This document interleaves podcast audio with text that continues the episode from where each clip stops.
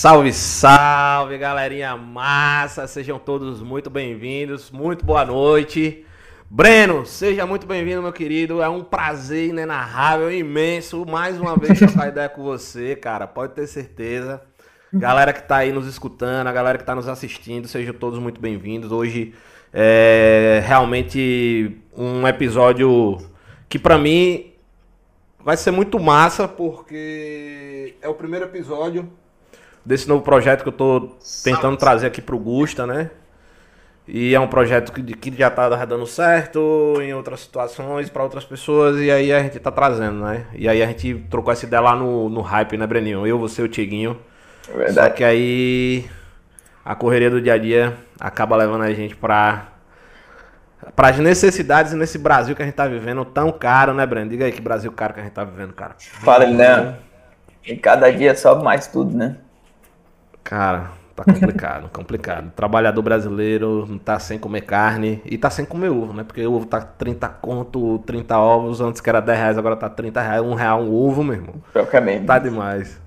Tá caro. Mas, Breninho, lamentações à parte, a gente vai ter um tempinho pra gente se lamentar, trocar uma ideia aqui. Se apresente para essa galera linda, maravilhosa que vai te escutar, essa galera linda, maravilhosa que tá ali vendo. Aproveitando aqui, pedindo pra galera, se inscreve no canal, chama a galera pra assistir, compartilha no grupo da família. Você que é daqui de Aracaju, principalmente, chama aquele seu parente chato que sempre vive reclamando de política, chama ele para poder trocar uma ideia aqui com a gente, participar aqui do, do, do, do, do bate-papo. E principalmente o seu brother aí, o seu amigo que precisa saber um pouquinho sobre urbanização, sobre mobilidade urbana, sobre meio ambiente, porque o cara aqui, ele sabe muito sobre essas paradas aí. O cara é mestre, pós-graduado. Breninho, por favor, eu não vou lhe apresentar não. Melhor do que você aí para se apresentar, não tem ninguém não. Por favor, se apresenta pra essa galera aí. Fala, Gusta, fala, galera. Brigadão mesmo, Gusta, pela, pela oportunidade de estar aqui batendo, batendo esse papo. Da primeira vez a gente bateu um papo, eu era só candidato ainda, né? É... Cara, era só candidato agora. É verdade, agora. Os mais jovens a entrar na política sergipana aí, com muitos méritos, anda acompanhando. Diga-se de passagem, Breno, você tá muito atuante, viu? Agora a responsa aumentou. Mas é isso, me apresentando um pouquinho. Sou Breno, né? Sou tô, nome político Breno Garibaldi, sou filho de Garibaldi, para quem não já conhece meu pai. Mas tenho uma trajetória aí que é, fui estudar, fui estudar urbanismo, porque, assim, sempre estive envolvido na política, sempre gostei de política, mas tinha uma coisa que me incomodava na política, como incomoda, acho que a grande maioria das pessoas, então eu sempre reclamava muito, eu me via reclamando, reclamando, reclamando, e dizia, não, a gente precisa fazer alguma coisa para mudar isso.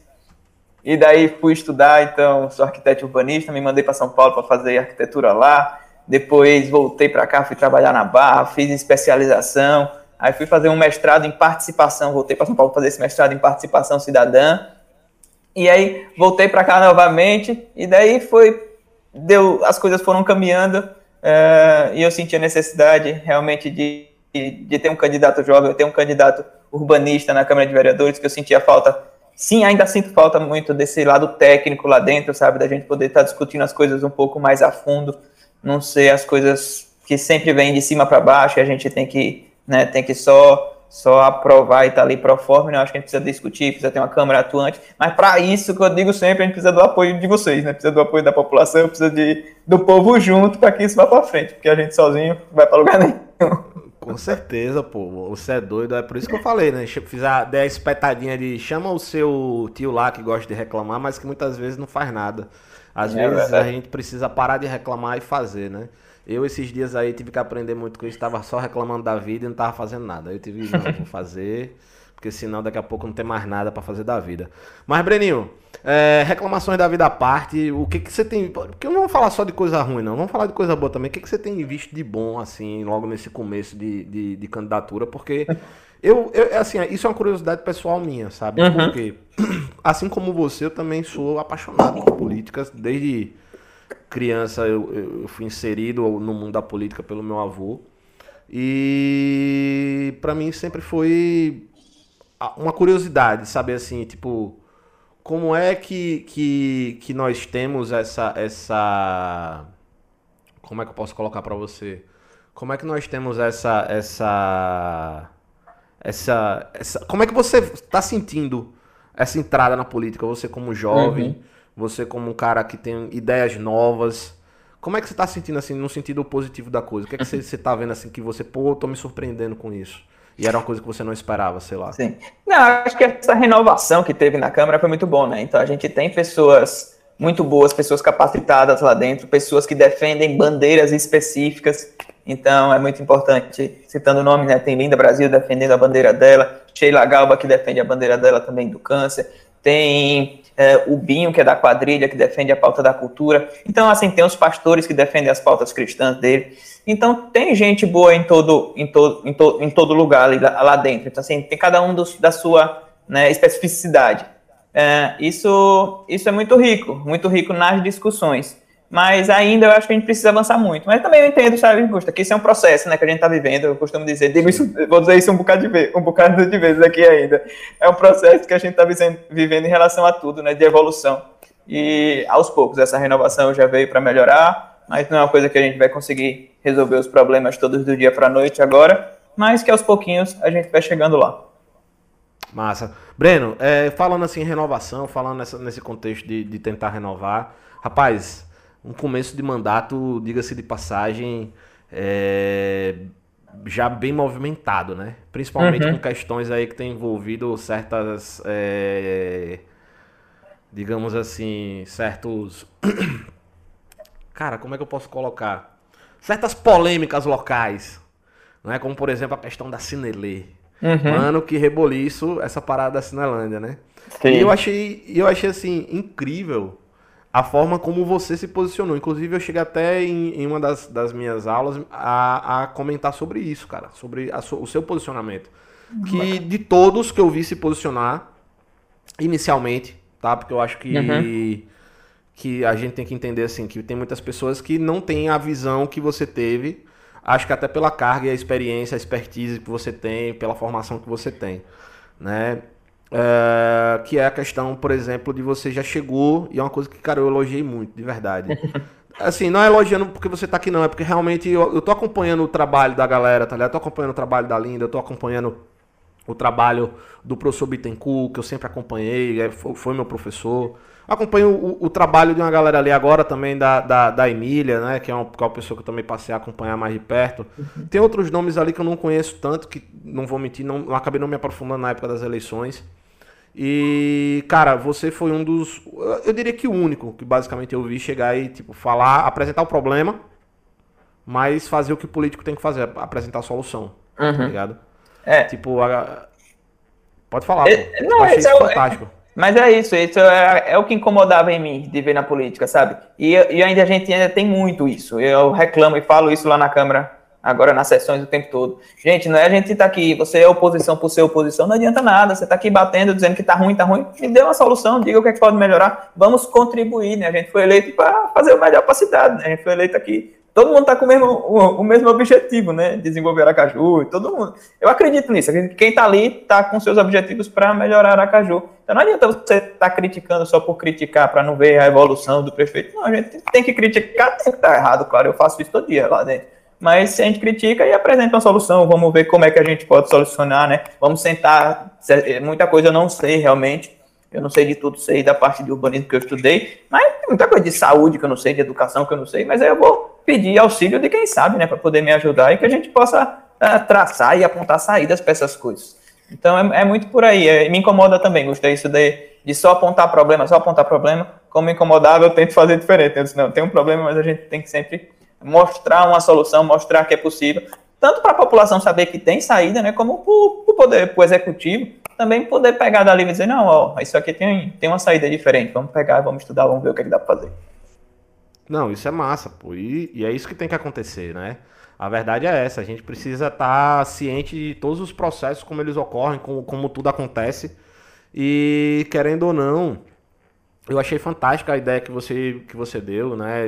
A questão de uma padronização, de, uma, de, um, de, um, de um modelo onde a galera que estava sendo obrigada a se retirar, que tira o sustento dali, que, que, que, que cria seus filhos dali, pudessem ser inseridas, mesmo que a gente saiba que o processo público muitas vezes ele vai demorar mais do que a necessidade, infelizmente no Brasil a gente sabe que é assim. Sim. Mas eu achei fantástico como você chegou e você apontou. E aí eu queria saber assim de você, velho, de que, de que ponto de vista você partiu para poder já chegar assim a apresentar aquela proposta de uma urbanização um pouco mais padronizada, uma urbanização que ao mesmo tempo ela traz um, um, resolve muitos problemas que eu tenho visto, inclusive em Aracaju, que é a questão da, da sujeira, né, da falta de consciência literal da galera. Inclusive esses dias eu fiz um vídeo, né, lá postei lá no, no, no, no GTV, em que eu falava da, da, da sujeira. Eu costumo ir pra praia com meus filhos, com minha mulher, e a gente não costuma ficar muito em barzinho, a gente costuma ficar na faixa de areia mesmo. E, cara, é incrível o quanto a faixa de areia tá poluída, o quanto a faixa de areia ela tá suja. Cara, acabaram de construir as passarelas ali, né, para ligar o, o, calçadão com, com, a, com, a, com o beira-mar, né? Uhum. Cara, no dia que eu fui até necessidades, vamos dizer assim, tinha lá de alguém que chegou lá e por algum motivo precisou utilizar, não tinha um banheiro. Né? Então, é, de onde é que você tirou essa, essa, essa aquela ideia? Como é que você visualiza essa cidade? Como é que você visualiza esse conceito novo de uma, de uma, de uma Cinelândia padronizada que vale ressaltar? Não seria uma ideia de higienização social, né, velho? Não, a galera levantar. Até porque, por exemplo, eu vi um, um, algumas pessoas tentando justificar. É, ah, porque querem construir prédios. Cara, eu, eu, acho que quando tinha aquele hotel, eu esqueci o nome do hotel ali que foi derrubado já quando derrubaram aquele hotel, já tinha essa história, acho que era o Hotel da Costa, não lembro. Não. Já, já, já tinha essa história de construir prédio ali, pô. É uma coisa que a gente vê e é um processo urbano, histórico urbano comum. Uhum. Sim. Né? Infelizmente, né, e é uma parte que eu acho que a gente vai chegar com a parte do patrimônio, mas é um processo que infelizmente, né, acaba acontecendo na, na, na, na no processo histórico, social e urbano. E tipo, eu percebi que no que você apresentou, você apresentava uma maneira que, tipo, trazia inclusão de todo mundo, velho. Sim. Tipo, desde, é. desde uma passarela acessível para, por exemplo, pessoas com deficiência física, uhum. né, até é. banheiros. É. Ali, foram, é, ali é um compilado de ideias que eu fui pegando só para mostrar que tem soluções, sabe? Não é nenhuma solução ah, pronta. Porque eu acho que também a coisa que me preocupa que a gente, como mesmo sendo técnico, arquiteto, a gente não é dono do saber do que, do que eles precisam ali. Então, acho que é muito importante ter esse diálogo com, com os próprios ambulantes, podemos chamar assim, ou comerciantes, é, que, que ali estão. Então, tem, tem as necessidades de cada um. Então, tem, a gente tem que ter esse cuidado também. É, ali a gente sabe que tem um problema ambiental muito grande. Então, tem a questão do esgotamento, do pessoal que vai mexer com comida, para onde vai de gordura, não pode ficar ali. Então tem que ter um lugar de armazenamento para poder fazer essa limpeza depois. Tem a questão do lixo, tem a questão dos banheiros que precisa ser feito. Tem todo o começou com quatro barracas, hoje tem 38 barracas. Culpo 38, também é, culpo também a gestão, né, por por não fiscalizar, deixar do jeito que deixar chegar no ponto que chega para poder tomar uma solução drástica que é arrancar todo mundo. E o pessoal está ali há mais de um ano vivendo daqui. Então precisa ter precisa ter esse cuidado sempre, né? Eles estão ali porque vai esperar esse PU que é né, notificar junto com o Ministério Público para poder tomar uma solução. Acho que as coisas não podem ser dessa forma. E eu falo muito das parcerias com as universidades. Muito dali eu peguei conversando com os professores de faculdade que tem muito projeto bom e pronto, né? Que a gente pode pegar esses projetos e levar para conversar com, com os comerciantes. Mas que serve a universidade, né, velho? No Brasil, a galera e tem tanto projeto bom, eu falo sempre isso, gente, a gente tem tanto projeto bom de urbanismo, tanta coisa boa que pode ser usada, pronta, que só precisa de um, de um ajustezinho e a gente paga fortunas para contratar projetos de gente de fora que nem conhece a nossa realidade, que não teve um, um, olhar criterioso, que aqui passa por não sei quantos, não sei quantos professores, né, não sei quantos técnicos de várias áreas, um monte de aluno em cima de um projeto, muitas vezes com participação, né, porque convoca as pessoas para participarem desse projeto, e são projetos que são engavetados. Isso me entristece e tenho tentado articular esse diálogo, né? Articular esse diálogo das universidades com o poder público, porque as universidades têm os núcleos né, de pesquisa que fazem esses projetos, para a gente ver, gente, vamos fazer, bolar um concurso, bolar alguma coisa no final do ano, ver o que é que o Poder Executivo está precisando de um projeto, vamos jogar para as universidades, eles desenvolvem, depois a gente vem, só faz um, um executivo. Estou falando assim, na, minha área mais do executivo, ou na minha área mais do, de urbanismo, mas isso tem projeto em todas as áreas, né? Projetos bons e que, que, que são des, des, desperdiçados.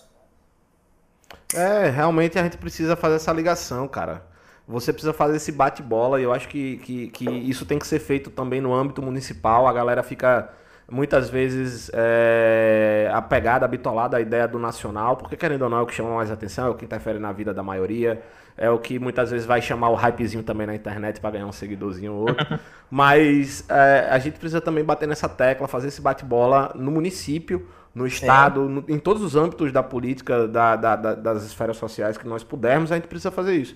E eu acho importante, Breno, você chamar a atenção para isso, porque, querendo ou não, tem uma galera que me acompanha e que vai entrar, vai ingressar na universidade e elas precisam ter essa, essa noção de que quando elas entrarem, elas não vão ficar lá simplesmente é, olhando para cima, olhando para o teto, que elas podem fazer parte de grupos de pesquisa, de grupos de monitoria, de, de desenvolver, fazer parte de grupos que desenvolvam projetos que não sejam apenas para poder utilizar ali no âmbito acadêmico, mas principalmente que possa ser trazido para a sociedade, em benefício da sociedade, uhum. né? Imagina Hoje, grande parte sai de, sai de lá.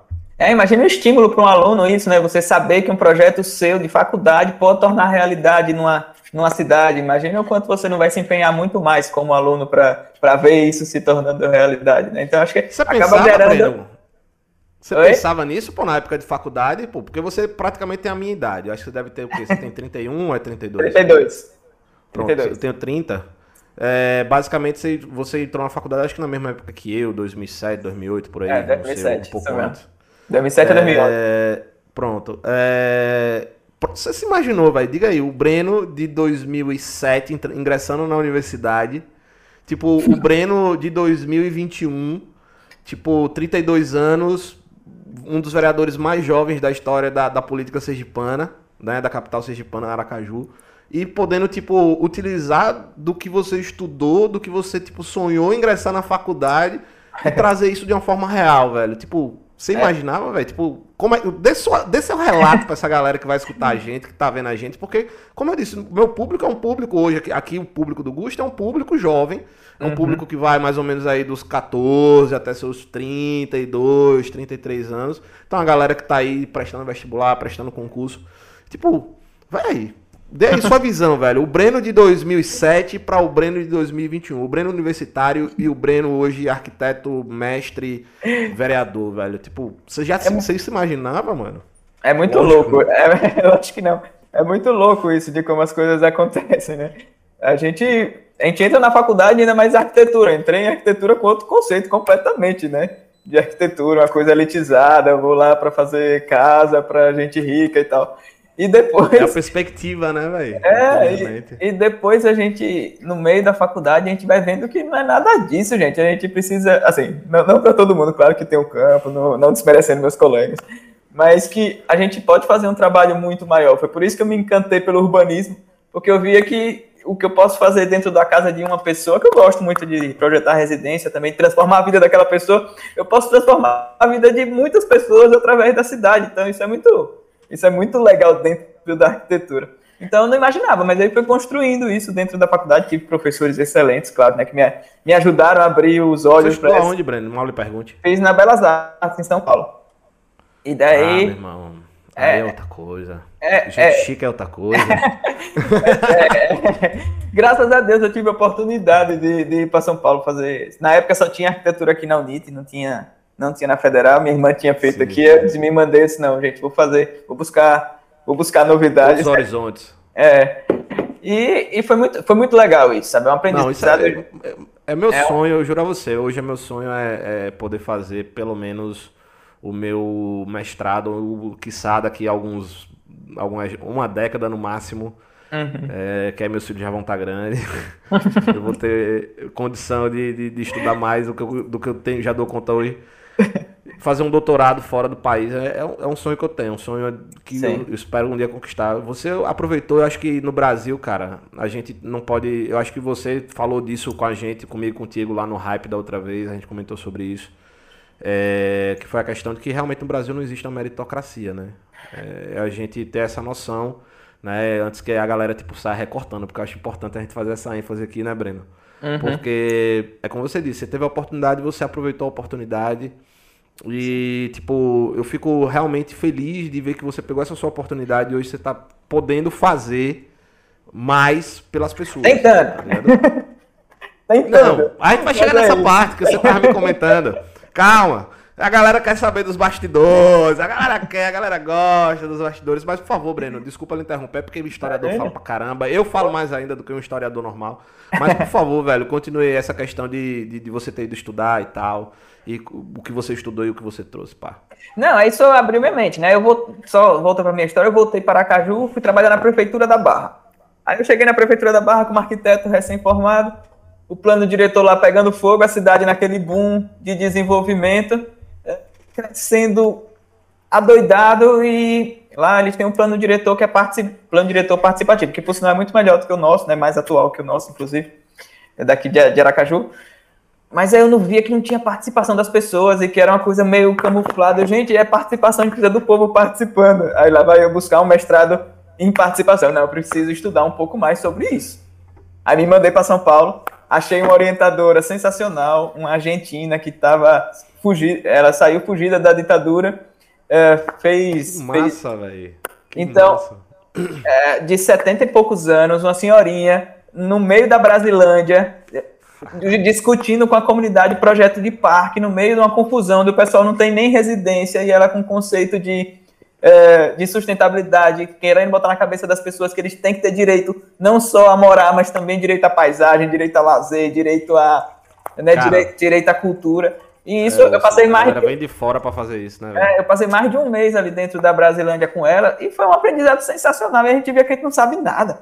O carinha que mora lá, que sabe das coisas que, é que eles precisam, sabe? Que, é, que queria construir um parque, a gente foi lá com os alunos, com os alunos da, da faculdade. É, e ele já tinha um projeto desenhado na cabeça, na cabeça dele, do jeito dele, claro, não senhor, sem instrução nenhuma, mas de como ele sonhava com aquele lugar um lugar que tinha cachoeira, um lugar que tinha um potencial gigante que estava sendo devastado pelo, pelo poder imobiliário, né? Que é o nosso, o, o nosso, a nossa a especulação imobiliária, que é um, um grande vilão em, em, alguns pontos. Então essas ponderações e esse essa comunicação desse tripé do poder público com as universidades e com a população é, é muito importante. Eu vi isso e, e foi isso que me fez assim, não, eu preciso levar isso para Caju de alguma forma, sabe? E é isso que a gente está tentando fazer aqui. É um pouco difícil, claro, porque é, não posso dizer que a mentalidade, do, a mentalidade, mas que eu acho que, é, como eu falei, de, dessa evolução, né, é, que a gente está vivendo, acho que aqui a gente está um pouco ainda mais atrasado nesses conceitos, mas a gente precisa trazer isso, né, precisa trazer, bater nessa tecla sempre, para que, que a gente consiga avançar. Ah, falei um monte, hein? Agora não, você... mas é pra falar mesmo, Breno. Você que é o convidado, velho. Eu é que tô falando, eu é que tô achando que eu tô falando demais. Eu sempre falo demais, tá ligado? A galera sempre fala, velho, você tem que falar menos. Eu sempre escuto isso, tá ligado? Tipo, mas de boa. Breno, mas falando isso aí, velho, que, que explica um pouquinho dessa, dessa questão aí de, de, dessas dificuldades, dessa mentalidade que você tem enfrentado lá. Uhum. Me fala mais ou menos como é que tem sido isso aí, porque querendo ou não, a gente sabe que Sergipe é um é, é o menor estado da federação. Isso é Sim. fato. Né? Então, por conta disso, nós ainda temos umas, algumas oligarquias muito presentes na, no contexto social e principalmente político. Né? E uhum. você ainda, acima de e ainda por cima, você é, faz parte da oposição do atual governo, né? Que, ao meu ver, que ao meu ver, Uhum. Né? Eu acho que não é no, você em si, como político, como agente político, agente público. Eu, eu, eu sinceramente, velho, eu, eu, acompanho você, assim como acompanho outros, como, como, como eu comentei. Mas eu percebo que você não, não, não faz esforço para ser aquela, aquela oposição chata.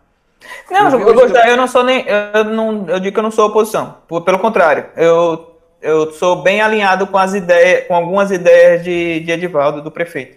Uh, inclusive, gosto, gosto, o plano de governo dele tem muito das minhas ideias. E eu tive até uma conversa com ele, eu disse, eu tô aqui para contribuir para o que você precisar. Mas assim, coisas que eu não acredito, coisas que fogem dos meus princípios, coisas que é, coisas que eu coisas que eu não acredito mesmo, sabe? Coisas que eu defendi na campanha durante, durante esse tempo todo. Tudo que eu aprendi, eu não vou jogar fora por causa de, um, de uma aliança política, né? Então, é, minha ideia é sempre manter, eu digo, a coerência. Eu, eu, não gosto nem da palavra independente, nem oposição na situação. Eu digo, eu tô aqui, eu sou o coerente. Tá eu, quero, eu quero ser coerente, sabe? Eu quero ser coerente com, meus, com minhas ideias, com tudo isso que eu defendi até agora. E eu acho que precisa, precisa de, de mais pessoas assim. Mas temos alguns lá também que defendem as suas bandeiras. A gente fica um pouco perdido porque quando chega algumas coisas da, da minha bandeira específica, né, da questão do urbanismo, às vezes parece que eu tô eu tô que nem sirena na lata lá brigando sozinho, mas mas tem, tem mas é isso, né? Cada um vai defendendo a sua bandeira e a gente a gente entende, entende os parlamentares, porque também são 24 cabeças, né? Pensando diferente cada um de um jeito, tem gente de tudo que é tipo ali Orientação dentro. Orientação política, social, completamente diferente ali. Totalmente diferente, muitas vezes não entende isso que a gente quer passar, né, de conceito de cidade, de urbanismo, de uma cidade melhor para as pessoas, as pessoas ainda... É, ali o parlamento é o reflexo da sociedade, então é, é legal isso também, porque a gente a gente sente isso, né? A mesma coisa de estar dialogando ali com os 24, a mesma coisa de estar dialogando, dialogando na rua, eu vou sentir essa, eu sinto essa mesma dificuldade, que é um problema, já pulando para um, um pouquinho um problema da rede social, né? Porque a gente acaba ficando nas nossas bolhas, discutindo com quem entende, que, que pensa que nem a gente, e acaba, é, quando vai discutir fora disso, acaba levando um susto. Mas, mas tem sido, tem sido enriquecedor, assim, cada, cada discussão a gente vai aprendendo, aprendendo a lidar, aprendendo a lidar com os egos, né? Porque tem ego de, de 24 pessoas ali dentro, então você tem que ter cuidado com o que fala, tem que ter sempre ser, ser, ser político. Eu, graças a Deus, tenho, como vivi política há muito tempo, tenho um pouco de experiência nisso, mas tô, ainda tô tendo levado as porradinhas. Mas, mas, mas, é isso, a gente vai aprender. Tipo o quê? Porradinha tipo o quê? Como assim? Tipo, tipo o quê? Umas porradinhas tipo o quê? Conta, conta aí, pô, conta aí. Tipo, deixa eu ver. A primeira foi Vamos lá, meu primeiro. Vou contar. Não, é porque ontem, ontem, é porque assim, a gente anda vendo, né, umas patadas, principalmente agora, depois dessa, dessa situação é, meio polêmica, para não dizer completamente polêmica, né, da, da absolvição do, do caso Lula aí. Uhum. Agora que a galera tá, tá, tá louca. Mas conta aí, conta aí pra nós, pô, como é essa, essa, como, como, tem, como foi esses primeiros expos aí. Mas antes de você contar, é. eu queria convidar essa galerinha que tá assistindo a gente agora aqui. Velho, faz o seguinte, rapidinho, a hora do jabá rapidinho aqui, viu, Breno? Um minuto. Se inscreve aí no canal, deixa um like, deixa um joinha. Faz o, faz o seguinte, eu sei que você tá gostando de ver essa ideia que Breno tá dando aqui, porque Breno é aqui, aqui, o vídeo tá aqui. Porque Breno é um cara que, mano, sinceramente, é, eu conheci porque a gente, por acaso, na eleição, eu tava no outro podcast com meu brother Diego, né? Antes que alguém venha falar, bababá, o que aconteceu se brigar? Não, mano, Diego é meu dog dog, meu brother, meu irmão. Só que, tipo, realmente correrias da vida acabou fazendo com que a gente desse um time. Estamos em hiato, tá? Estamos bem, mas estamos em hiato por enquanto. Até porque Tinho tá precisando resolver várias situações. E ele tá no corre, eu também tô. Então ficou meio que. A gente precisou dar o hiato, né? Mas a gente quer voltar. Brother, com certeza, porque é outra pegada. Mas compartilha Chama a galera lá da tua sala de aula, da tua família, do teu cursinho, da tua faculdade, é, do teu bairro. Mano, chama a galera para trocar uma ideia. Principalmente você, se você for de Aracaju, aproveita que a oportunidade que você vai ter até assim de falar, Breno, você prometeu aqueles 20 reais lá na, na eleição, eu tô querendo. não, não, tô brincando. Mas compartilha aí. Breno, mas me diga aí, velho. É porque realmente, é, é, como eu disse, eu tenho acompanhado. E depois do hype, velho Tipo, o hype foi muito positivo para mim nesse sentido, porque depois do hype eu passei a acompanhar mais a política, a política tipo local, tá uhum. ligado? Uhum. Tipo, eu passei a acompanhar mais vereadores, uma coisa que tipo eu não não fazia, não, para mim eu não gostava de fazer isso, porque sempre foi uma parada muito chata para mim. Tipo, eu gosto de política pra caramba, mas tipo, o que a gente vê no Brasil é politicagem, infelizmente, a grande maioria. E brother, eu tô vendo de verdade, tô acompanhando. Hoje inclusive eu vi até o seu a sua justificativa para sua abstenção sobre a questão da criação dos bairros lá na área de expansão, que inclusive também eu quero que você dê um. troque uma uhum. ideia sobre isso. Sim. Mas Conta pra galera aí quais são os expor que você anda levando lá na, na Câmara de Vereadores. Então, primeira pauta da sessão de vereadores, né? Aí a gente, o que é que acontece com a gente? A gente recebe a pauta da sessão na quarta-feira, um dia, no dia, no dia anterior. A gente recebe na terça até, até as 14 horas, até as 14 horas eles mandam pra gente, pra gente debater a pauta no outro dia. Aí a gente eu tenho meu compromisso de campanha, vou botar as pautas do dia sempre na rede social, porque estou aqui para divulgar o que, é que a gente está fazendo lá, independente, né? Botei as pautas do dia e fiz um comentário. Só se meus, meus amigos, parece que a gente gente está vivendo um momento de pandemia, um momento né, difícil, tanta pauta relevante. Vamos ter um pouquinho mais de consciência, colocar pautas mais relevantes, assim, bem educado, por sinal. No mínimo Nossa. a galera tava, tava propondo mudança de, de, de nome de rua, né? Nossa, só tinha nome de rua. O projeto mais relevante era o Dia do Surf. Não desmerecendo o surf, mas que. Eu vi, eu vi esse dia. Não desmerecendo. Não, né, eu vi. Não desmerecendo o surf, mas que. Assim, é, a minha, o meu comentário foi que a gente tem pautas mais relevantes para a gente tratar no momento que a gente estava tratando. O surf é um esporte como qualquer um, pode merecer um dia a função do vereador criar dias, é, criar datas comemorativas. Eu não concordo muito com esse, isso de estar tá criando datas comemorativas, mas aí é um, é um outro assunto.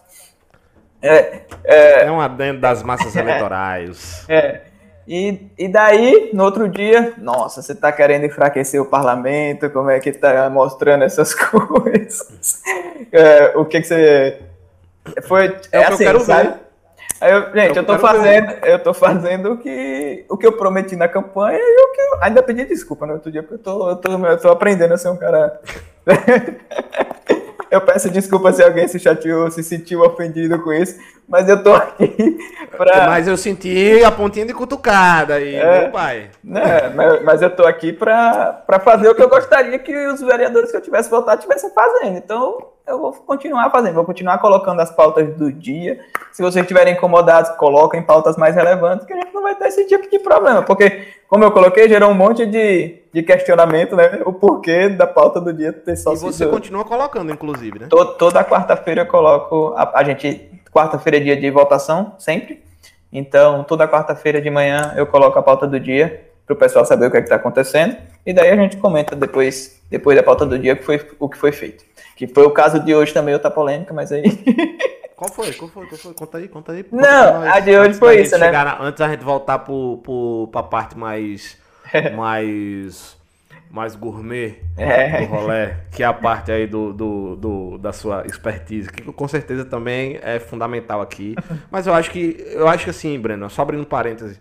É porque a galera muitas vezes tem uma, uma impressão um pouco errada do que é conhecimento e do que é você ter um, um, um didatismo. É necessário ter o didatismo, a didática, é necessário também ter o conhecimento. Então, acho que a proposta do podcast do Gusta surgiu justamente com a ideia de eu conseguir trazer pessoas com, com expertises, pessoas que tenham é, um lugar de fala, um lugar de atuação, um lugar de prática mas que ao mesmo tempo eu consiga extrair desse meu bate-papo com a pessoa o lado humano dela, porque educação sem humanidade, velho, não não não, não, não tem sentido, você não chega a lugar nenhum.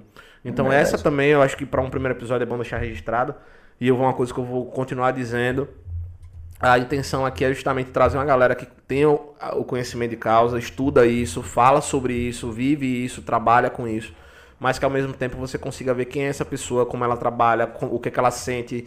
Se a pessoa quiser dizer até a hora que ela faz o número 2 também, ela pode dizer, não tem problema. Mas eu acho que isso também aproxima o, o, o, o estudante do, do profissional que você é, da, da representatividade que você é, sabe, Breno? Mas Sim. enfim, qual foi a, a polêmica aí? A de hoje foi o seguinte: a gente recebeu a pauta do dia ontem, eu coloquei na quarta-feira. Uh, tivemos uma reunião com o prefeito uns dias antes, disse que ia ter essa questão do projeto dos novos bairros, e simplesmente o projeto chegou hoje em caráter de urgência. Quando o projeto chega em caráter de urgência, a gente não recebe a pauta no dia anterior. E daí. chega na hora, pá. Chega na hora um projeto delimitando seis novos bairros na zona de expansão. E daí é uma pauta minha, é uma pauta né, que eu defendo muito a questão do plano diretor, que a gente não está com o nosso plano diretor é, defasado há muito tempo. É, Claro que essa divisão de bairros ajuda, o ajuda a prefeitura para levar infraestrutura para lá. A gente sabe que a zona de expansão precisa de muita infraestrutura ali, aqueles lugares que são os povoados. Mas a demarcação, eu não vi a demarcação. A demarcação chegou para mim na hora da votação, sabe? Eu não tenho como. A minha justificativa foi: gente, eu sou arquiteto, não assino um projeto sem ver. O projeto para mim está chegando agora. Se eu estou assinando ele dizendo que ali é areia branca e que é Rubalo, e que agora vai ser Rubalo e eu não vou saber disso, não, não vou assinar só porque o executivo mandou, sabe? Essa foi. É, quando eu levei porrada hoje de novo, justamente por isso, né? Porque o pessoal é, quer que a gente aprove as coisas do jeito que vem, sabe? Sem ter uma discussão. E essa foi essa é a minha. E esse, sempre... na minha opinião, é um dos grandes males da política brasileira, que é simplesmente chegar com um projeto desse, como você falou, chegar com a. Eu vou chamar de pauta-bomba, porque isso para mim é uma pauta-bomba Uhum. E jogar assim na, no colo do, do, do, vereador, que muitas vezes o cara tem a boa intenção, o cara tem a boa. Eu digo o vereador, tipo, na, na sua intenção, mas eu digo político em geral. Mas, tipo, o cara às vezes. E o cara é rechaçado por isso, velho. Tipo. Sim. É, eu vi eu... a sua justificativa, eu concordo com você. Uhum. Agora, tipo, o que que, o que que custa as pessoas entenderem, né, velho? Sim, é difícil, assim, porque o, os aliados do prefeito justificam que é, está apenas transformando os, os, povoados que existem em bairros. Tudo bem, mas os povoados hoje não têm delimitações fixas, né? Da onde é até onde vai. No momento que você transforma em bairro, ele junta São José com os náufragos. Gente, eu não parei. Assim, eu não estou dizendo que está errado o projeto, sabe, Foi por isso que eu me abstive, porque eu não sou contra o projeto. É, se eu fosse contra, eu tinha votado não. Mas foi porque eu não parei para. Não tive tempo de parar para analisar o projeto. Aí eu vou fazer uma linha de demarcação. É uma linha, mas essa linha, se tiver um pouquinho mais passando no meio do lote de uma pessoa e a pessoa se identifica que, aquela, que a casa dela era no, era no povoado areia branca e agora vai virar, vai virar gama, gameleira, eu acho que essa pessoa merece ser ouvida, sabe? Merece saber, é, né? Eu não sei. Esse foi o problema. O maior problema foi que eu não sei como foi feito o processo de demarcação. Simplesmente chegou pra gente. O projeto é esse e é aprovado. Mas, infelizmente, é aprovado, sabe? As coisas são aprovadas porque o executivo tem a maioria total. Mas o que a gente tenta levantar é que, gente, vamos discutir, vamos debater, vamos trazer os projetos.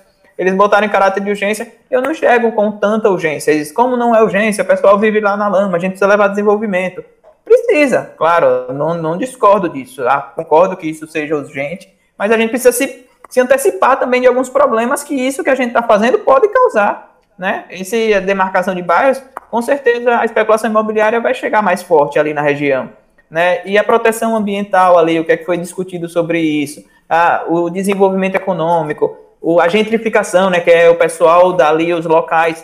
Uh, serem... Explica aí pra galera que tá escutando a gente, a galera que vai, vai tá vendo a gente também, o que, uhum. que é gentri, gentrificação? gentrificação é você é, tem a população, vamos usar como exemplo lá mesmo a zona de expansão, povoado de São José, a gente sabe que são pessoas locais que moram ali há muito tempo, que tem uma identificação com o local, tem uma identificação com o bairro, Daqui a pouco a gente, o executivo vai chegar, vai levar infraestrutura para esse local, vai ter uma valorização, né, uma especulação imobiliária. Essas pessoas não conseguem continuar morando ali porque vai ficar muito mais caro do que as condições que eles têm e eles acabam sendo expulsos, né, uh, da sua região para a periferia, para outras margens, para outros locais onde eles tenham esse custo mais barato. Então é muito importante que a gente tenha esse tenha isso resguardado para essas pessoas. Eu bato muito nessa tecla né? Ali não é uma área completamente urbana ainda, tem muita gente que ainda vive é, vive, né, de, vive do rural ainda, vive da, é, da plantação, vive de outras coisas. Então a gente precisa, eu acho que é uma coisa que precisa ser estudada com o plano diretor. Foi isso que eu falei, né? A gente precisa, isso precisava ser feito junto com o plano diretor. Entenda a urgência, mas também a gente tem urgência no plano diretor. O plano diretor está tá aí há muito tempo e não tem desenvolvimento econômico, né? É, o desenvolvimento ambiental, que é para ser discutido no plano diretor, o desenvolvimento social e isso ficou tudo atravancado. Foi por isso um pouco da minha revolta hoje. Eu disse, não, gente, eu vou me abster, porque eu não vou votar numa coisa como eu não assino um projeto sem saber o que eu estou assinando, eu não vou assinar, porque depois uma linha dessa tá errada, eu vou ser responsável por essa linha tá errada aqui. Né? Entendi. Foi mais ou menos é, e o que é E o que é o plano diretor? Explica aí pra galera também o que é, é plano diretor, velho. Então. O plano diretor ele serve para quê? Como é que ele, como é que ele funciona? Como é que, tipo, a gente consegue ver a, o efeito do, do, do, do, do plano diretor, por exemplo, dentro da, do crescimento urbano da cidade, né, de uma forma geral? Sim. Não tenho a sua didática de profissional, mas vou tentar.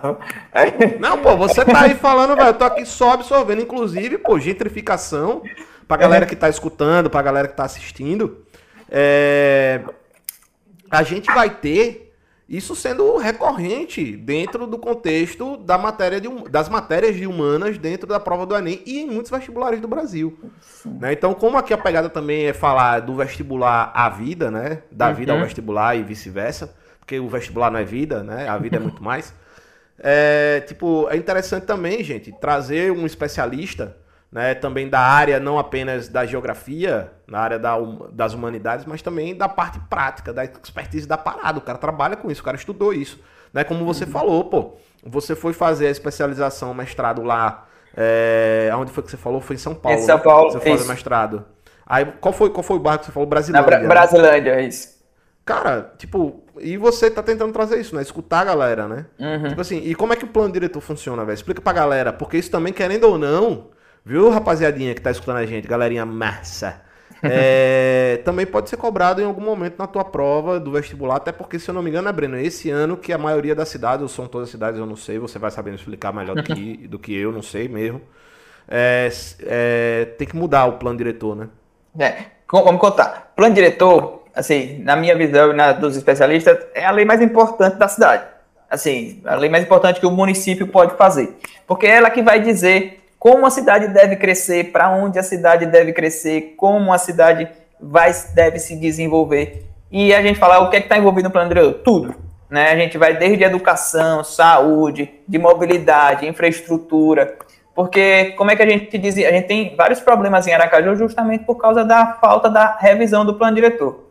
O Estatuto da Cidade, que é a lei que regulamenta os artigos, vamos lá, 182 e 183 da Constituição, eles ele, ele preconiza que o plano diretor tem que ser revisado no máximo a cada 10 anos, em toda cidade com mais de 20 mil habitantes.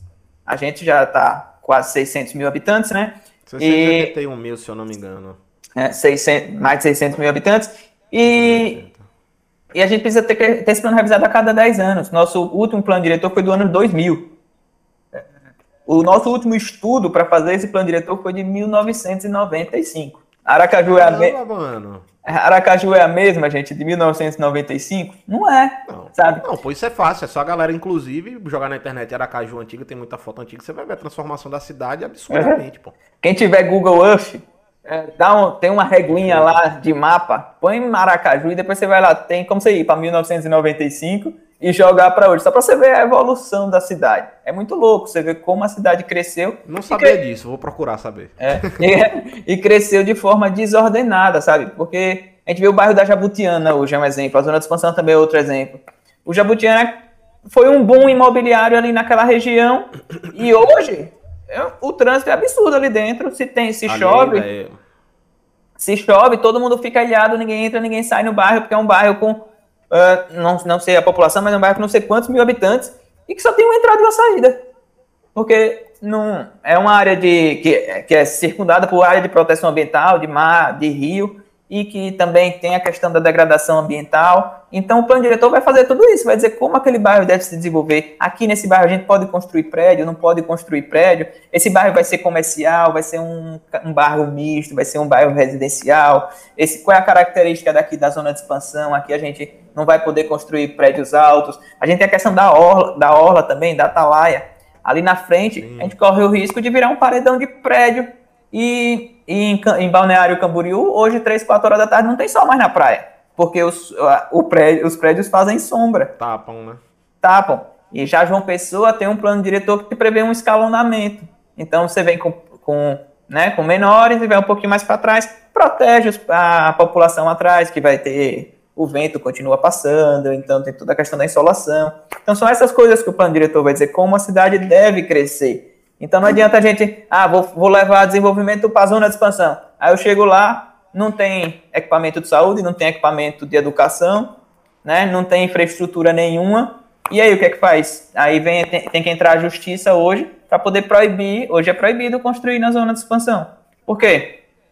Né? Porque, a gente, porque a gente não tem nenhum planejamento. O que está construído lá está tá embargado porque a gente não tem um planejamento para aquilo. Entendeu? Pode construir nos condomínios que já foram regularizados mas construção nova não está podendo porque não tem, não tem drenagem, não tem esgotamento sanitário, né, e não tem os equipamentos básicos. Aí, se a gente tivesse um plano diretor, o que é que o, o executivo faria? Né? Ele vai se planejar para levar o equipamento de educação, o equipamento de saúde, a mobilidade, a infraestrutura, o transporte público, para depois chegar às pessoas, né? Chegar quando você já básica, né? Já, já funcionando, já tendo alguma capacidade de receber. Não deixa construir a doidada e depois tem que sair correndo atrás do prejuízo, acaba gastando muito mais e a cidade crescendo é, de qualquer jeito, né? A gente vê o espalhamento, a gente fala muito de espalhamento da cidade, né? A cidade cresce sim, sem sim, sentir. Sim. E, e hoje os urbanistas defendem muito o adensamento, né? Que você tenha os centros adensados e você consiga resolver suas coisas ali, que você consiga trabalhar ali, que você consiga estudar ali no seu bairro, que você consiga fazer as coisas sem precisar do carro, que é muito importante, né? Porque daí você resolve o problema do trânsito, resolve. Mobilidade total, né, pô? Total. Hoje a gente tem um centro da cidade, e Aracaju, que é uma cidade pequena, né? Não, não precisava fazer isso em muitos, em muitos locais. Nosso centro funciona durante o dia e à noite é abandonado, né? Um monte Total, de prédio abandonado. Total. E hoje, hoje eu até fui na Secretaria de Inclusão Social lá conversar com a secretária. A gente tem um déficit habitacional de mais de duas mil pessoas, né? E o centro com um monte de prédio, eh, o prédio abandonado e a prefeitura paga aluguel social para essas pessoas. A gente não pega esse dinheiro, investe, reforma os prédios daquele, vamos dar vida para o centro, né? Vamos botar pessoas para morarem lá novamente, incentivar é, comércio, funcionar à noite, bares, restaurantes, né? Que a gente dá vida, traz segurança para o local. Eu falo muito isso também. Ah, mas o que é, que é urbanismo tem a ver com segurança? Gente, segurança para mim, né? Segurança é gente na rua. É, o local seguro é local onde tem gente andando, onde tem gente, onde tem gente. É, local inseguro é onde tem muro, onde não tem gente, você se sente inseguro e é alvo mais fácil para os bandidos, claro, de iluminação também. Então, esse monte de coisa aí, Gusta, que tem, que o plano diretor traz e que a gente precisa estar atento, precisa revisar, né? Porque ele também vai definir é, essas questões ambientais, onde vai ser área que deve ser preservado, onde não deve ser preservado, é, onde você pode construir os parques as áreas de interesse da prefeitura. Então, ó, a prefeitura está pensando daqui a 20 anos passar uma avenida ali. Então você já deixa essa área como área de interesse da prefeitura. Então a pessoa não vai construir ali e depois você vai ter que indenizar essa pessoa para construir, indenizar muito mais caro, né? Se tiver uma construção, para essa pessoa que construiu ali. Então, tudo isso que o, o plano diretor traz e evita todos esses problemas que a gente está vivendo hoje. Se a gente tivesse tido essas revisões, eu acho que Aracaju já seria uma área, já seria muito mais, é, funcionaria muito melhor. E como eu digo, tem que ser participativo, tem que ser com a participação das pessoas. Não adianta também discutir plano sozinho. Precisa levar, cada bairro entende de uma forma, cada comunidade tem sua especificidade, então a gente precisa debater e saber a necessidade de cada um para poder ter um plano que seja condizente com aquela população também. Né? Não adianta uh, vir um projeto lá da mesa do arquiteto que passa a linha, ó, aqui é bairro tal, aqui vai ser comercial, aqui vai ser residencial e acabou. Isso eu também não concordo, né? E acontece muito ainda hoje. Não, pô, é, é, complicado pra caramba, velho. O que a gente anda vendo é, nesse sentido. Ordenado e a falta de ação do poder público acaba levando também a, a acontecer situações como nós estávamos falando mais cedo, a questão da. Da. Como é o nome? Da. Da, da Cinelândia, eu falar Farolândia, ó, da Cinelândia, né? que acaba levando a um processo de ocupação desordenado ilegal, porque querendo ou não, ali foi feito de uma forma que ninguém teve, teve alvará, a, a, a, o Ministério Público não, não, não deu nenhum tipo de autorização. A gente sabe de todas as irregularidades sanitárias também, que querendo ou não, a galera deveria se preocupar mais com isso. Né? Principalmente em tempos de, de, de, de, de, de pandemia, né? em tempos de isolamento, acho que as pessoas têm que. Uma curiosidade, né? Gustavo. Sabe aqueles bares da, da da Aruana ali, de, depois daqueles que foram projetados, né, que teve os problemas ali dos banheiros que fizeram depois, depois daqueles para frente, nenhum bar tem licença de funcionamento, todos funcionam sob liminar. Bares ali? Antes. To, todos os bares. Então, porque eles não têm licença para funcionar, né, todos funcionam sob liminar, que é o que acontece na Cinelândia hoje. Então, eles, a, a questionamento deles lá é por que começaram por a gente? Por que querem começar tirando a gente? Por que não começam tirando os grandes? Né? Porque cada um tem é, já tem, tem quem protege, claro, não é também, a gente precisa do, é o que eu digo, a gente precisa de uma organização sim da Cinelândia, não pode deixar do jeito que tá, todo mundo que quer chega, monta sua barraca, né? Tem que ter esse cuidado, mas só foi esse, lembrei desse, desse parênteses aí para fazer sobre esses bares, porque muita gente não sabe, né? Acha que tá todo mundo regular. Eu não sabia, eu não uhum. sabia. Eu não vou mentir para você que eu, não, que eu sabia. Eu não sabia. Sinceramente, é. não sabia. Eu tô sabendo agora você dizer. É, inclusive, achei que é, aquelas reformas que estavam sendo feitas justamente era para poder dar uma melhor condição para a galera que já estava ali, tá ligado? Uhum. No sentido yeah. de trabalho, no sentido de, de tudo. É, enfim. Mas, Breninho, é uma coisa importante que a gente tem que, tem que entender, né? Como você disse, o plano diretor ele vai servir para poder organizar a cidade, dizer como ela vai ser, como ela vai, vai, vai funcionar, como ela vai acontecer, como as coisas devem ser feitas. É, e você falou de duas coisas muito importantes também, que foi uma da, foi, foi, foi duas das temáticas que eu tentei ressaltar para poder chamar a atenção da galera para vir assistir a gente, que é a questão da mobilidade e do meio ambiente, né? Também que são duas bandeiras que você levanta bastante, já vem, já uhum. levanta já há algum tempo, né? Como é, que, como é que, que a gente tornaria, por exemplo, dentro de um plano diretor, dentro de um processo todo, é, como é que a mobilidade ela ajudaria a cidade como um todo. Né? Aí eu quero também, mais para frente, que a gente volte a falar sobre o centro, que é, aí a gente entra para a parte do patrimônio também, que eu gostaria muito de, de que você falasse. É, mas, enfim, como é, que, como é que a gente pode ver a mobilidade a partir desse processo e como é que a mobilidade ela se torna importante, velho, para uma sociedade? Do ponto uhum. de vista do, do, urbanista mesmo, né? Porque, Sim. como você disse, você foi pelo lado da, do urbanismo. A galera geralmente, ah, arquiteto, vai construir casa e ponto. Uhum. É, tipo, o urbanismo, eu acho que, eu acho que a, eu, eu, eu penso, né? Pelo menos eu penso, que a parte do urbanismo, ele é muito mais abrangente, ele é muito maior e ele traz um, um, um benefício social, por assim dizer, não que a arquitetura não, não traga, mas traz um benefício social muito maior, né? Do que a parte Sim. da arquitetura. Né? Que eu acho uhum. que a, aí eu vou estar falando besteira, me desculpe, se eu estiver falando besteira, me corrija. Mas eu acho que a parte da arquitetura entra mais como a parte técnica da coisa, né? Enquanto a parte do urbanismo é mais a parte do, do, do pensar, né? É, assim, o social a gente precisa atingir com a arquitetura também, né? Porque é o que eu digo, a arquitetura não, não pode ser, ser pensada. arquitetura acessível, né? É, não pode ser pensado então, só, só para o rico. A gente precisa ter. Existe uma lei, né, que é a TIS, que é uma lei de de assistência técnica para pessoas de baixa renda terem acesso a arquitetos. Isso é uma lei federal que já existe e não é implantado nos municípios, que é uma coisa muito importante, sabe? Das pessoas terem acesso a um técnico. Se você é comprovado como baixa renda, você está lá reformando sua casa, porque a gente vai na periferia, Gusta, as pessoas fazem, os quartos não tem ventilação, não tem, é, não é pensado em insolação, eles não têm conhecimento técnico para isso. Então faz de qualquer jeito e acaba vivendo de forma insalubre. E que é uma coisa que ocasiona, é, é um problema de saúde pública também, né? A pessoa não tem ventilação na sua casa, não tem solução, acaba a casa ficando úmida.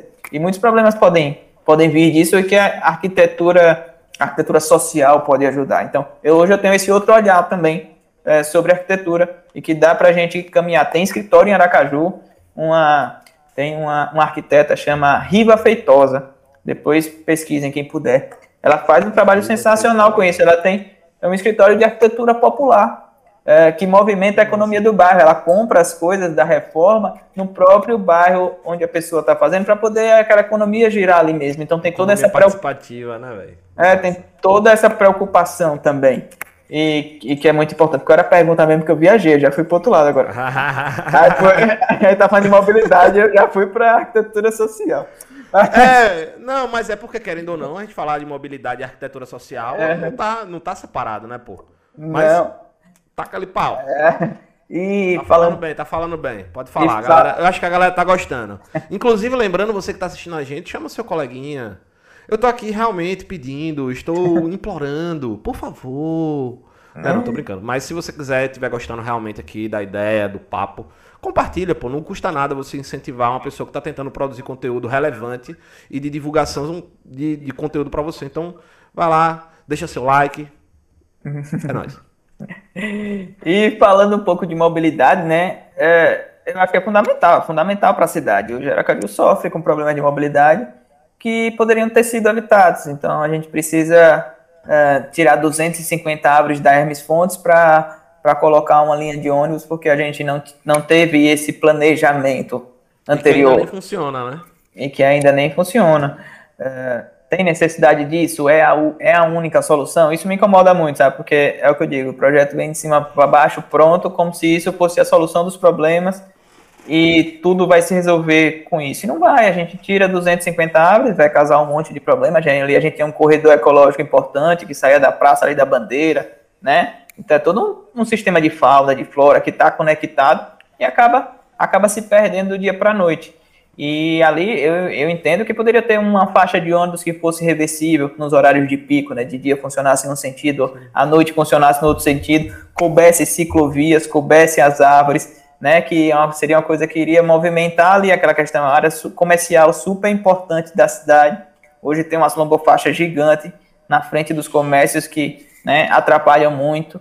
É, atrapalham muitos comerciantes, a poeira está gigante hoje. Então, são vários problemas que a gente já sabe que esses problemas, é, pelo menos eu como urbanista, já sei que esses problemas iriam acontecer, né? Então a gente precisa ter, ter essa cautela na, na, elaboração desses projetos. Eu acredito muito na, na mobilidade integrada, né? Que a pessoa possa uh, usar os o meio de transporte que ela quiser para poder sair de casa e que tenha esse meio de transporte com qualidade. É o que eu digo, você sair a pé Mobilidade não é só, não é só asfalto, é você sair a pé. O que é mobilidade? O que é mobilidade? Explica pra galera o que é mobilidade do ponto de vista do urbanista. né? Porque acho que a galera sabe muito o que é mobilidade a partir do ponto tipo da geografia, das humanas e tal. Mas do ponto de vista do urbanista, Breno, o que, que é mobilidade? Aí você desenrola pra... o resto. Porque Nossa. acho que a galera. É interessante a galera saber, às vezes, até o simples, né, pô? Sim. Porque às vezes a gente tá aqui falando. Blá, blá, blá, blá, blá, e a galera. Tá, mano, o que, que é isso? Eu não sei. Mas é, mobilidade para mim é você ir e vir, chegar em qualquer lugar com segurança e com qualidade. Você chegar, você sair da sua casa e chegar no ponto que você quiser, do ponto A para o ponto B da cidade, e que você possa sair do jeito que você quiser. Você quer sair a pé, você vai chegar a qualidade, você quer sair de bicicleta, você vai chegar a qualidade, você quer sair de transporte público, você vai chegar a atingir de qualidade, quer sair com o seu carro, você vai ter essa qualidade também, né? Mas a gente precisa ter essa, essa junção de, todo, de todos esses modais de transportes, né? Integrar você sai a pé, tem a calçada, gente. Nossas calçadas em Aracaju é cada uma de um jeito. O poder público hoje diz que a calçada é de responsabilidade do proprietário. Eu não acredito que seja de responsabilidade do proprietário. Eu, assim, isso é um pensamento meu, sabe? Eu acho que a, responsabilidade da calçada é, é do poder público. Porque o asfalto, a faixa de asfalto é do poder público e a faixa da calçada não é. A faixa. Aí o proprietário, cada um, já pensou se cada um quisesse fazer seu pedacinho do asfalto da frente da sua casa fosse responsabilidade do proprietário da casa? a confusão que seria a cidade. Mas não. Aí deixa a calçada como sendo de responsabilidade do proprietário e cada um faz uma calçada de um jeito, cada um faz sua rampa do seu carro de um jeito. Se você, a gente pensa em mobilidade, a gente pensa você vai passear na rua com um carrinho de bebê, você não consegue andar, você tem que andar no asfalto. Eu tenho um tio que é cadeirante, ele só anda no asfalto, só anda no meio dos carros, não consegue andar nas calçadas de Aracaju. Então a gente precisa rever. Se for no, no centro, então? No centro, então, é, Lucas Aribé, né, que é um, um, um, cara muito legal, infelizmente, é, uma pessoa que eu estava torcendo muito, que gostaria que fosse eu meu também. colega, é, infelizmente não conseguiu, mas ele fez um estatuto do pedestre, tudo regulamentado, regulamentando as calçadas, padronizando, criando um Ele guia, falou sobre isso lá no Hype. Né, criando um guia para que essas calçadas fossem, fossem padronizadas com acessibilidade. E simplesmente os colegas rejeitaram, entendeu? Porque. Porque ele era oposição, ele, por, ele falou. Porque ele era oposição. Uh, então a gente precisa, a gente precisa, sabe, ter, ter essa cautela. Não é votar no projeto dele porque, gente, não é porque o projeto é oposição, o projeto é bom, é um projeto que é bom para a cidade, vamos, né, vamos botar para frente. E voltando à mobilidade, é você sair a pé de sua casa com segurança andando pelas calçadas, ou sair de bicicleta também, e poder deixar sua bicicleta num ponto de ônibus com segurança lá, subir no ônibus, ou em muitos lugares do mundo você bota sua bicicleta dentro do próprio ônibus e vai para onde você quer, desce com sua bicicleta, chega em outro lugar. Porque senão a gente fica muito dependente do automóvel. Hoje o sonho de todo mundo que usa transporte público é comprar seu carro ou comprar sua moto. Mas por que isso, né? Porque em, em outros lugares do mundo não é assim? Porque eles têm transporte público de qualidade né? Sim. Se você tem um transporte público de qualidade, você precisa. Eu morei em São Paulo, é, depois, na, na época do mestrado, uns três anos, é, e sem, sem carro, e a gente usava só o transporte público, porque o transporte público funciona. E a gente não sente necessidade de ter carro. A gente tem Uber, tem outras coisas que ajudam muito, né? E, que a gente e ainda ajuda a economia, né, pô? Com certeza. Então, eu acho que mobilidade é mais ou menos. gasolina seis conto. Hum. Uhum. Não, eu tava pensando como é que o coitado dos Uber, né? Então, porque já é barato e os caras ainda estão. Gás, pô, GNV. É, GNV, é verdade. Mas mesmo assim, né? É... Não sei como é que vai Tá ser. Se eles impossível. vão- tá, tá impossível. Então é o que eu digo, a gasolina 6 conto, vamos comprar a bicicleta, que é a saída, eu tenho esperança que a gente vai. Eu tô pensando, eu tô pensando em comprar um, um jeguinho, velho. Não vou mentir, não. É, eu já Sério, tô pensando em comprar um jeguinho, sair com meu jeguinho. Puxa! Né? Jeguinho pra. Pelo menos o capim é mais barato, pô. O capim, se Né? botar no terreno baldio, ele vai. Ele ainda ajuda a, a, a manter a cidade arrumada, pô. Olha, Ele Kit, vai, né? Kit Lima vai te pegar, você ficar fazendo Não, deixar. não, não, não, não, não, Kitty, eu não vou maltratar o bichinho, não, mulher. Eu vou tratar ele bem. Como é que eu vou destratar o meu meio de transporte? Meu carro. É meu terceiro filho, meu carro. Você é é- doido. Brincadeira, mas é, mas é assim, é Não, é brincadeira, é porque realmente tá osso, Uhum. né? Inclusive, é, é- é- inclusive, querendo ou não, tipo assim, a gente tá falando aqui de jeguinho, é, é também parte do processo de, de, de- de tentativa de resolução de mobilidade urbana e também do plano diretor, a questão também dos carroceiros, né? Sim, é uma, é uma discussão, é uma discussão muito, muito peculiar, sabe? Podemos dizer, porque é difícil, É sabe? Você vai, é complicado, você vai no... Eu, por exemplo, eu tenho uma opinião, não vou mentir pra você não, Breno.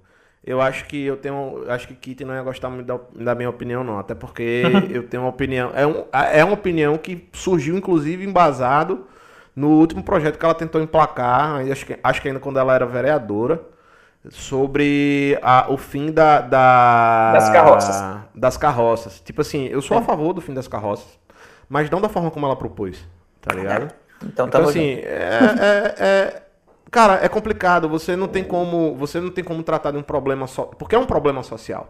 Sim. Porque E não é- quantos, e- quantos.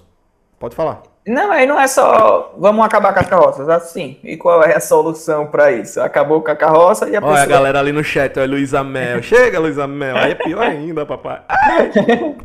E a pessoa que e a pessoa que, que vive disso, tem só isso como, né? E a gente existe outras outras alternativas. Existe o pessoal da bicicleta, tem gente que faz Sim. um trabalho, tem empresas de fora do país que Acho que BH, se eu não me engano, já teve uma proposta implementada a partir de, de, de bicicletas que tinham Tem. uma caçamba e tal. Aham, chama de cavalo de lata, que tem a bicicleta Isso, com, a, é. com a caçamba atrás.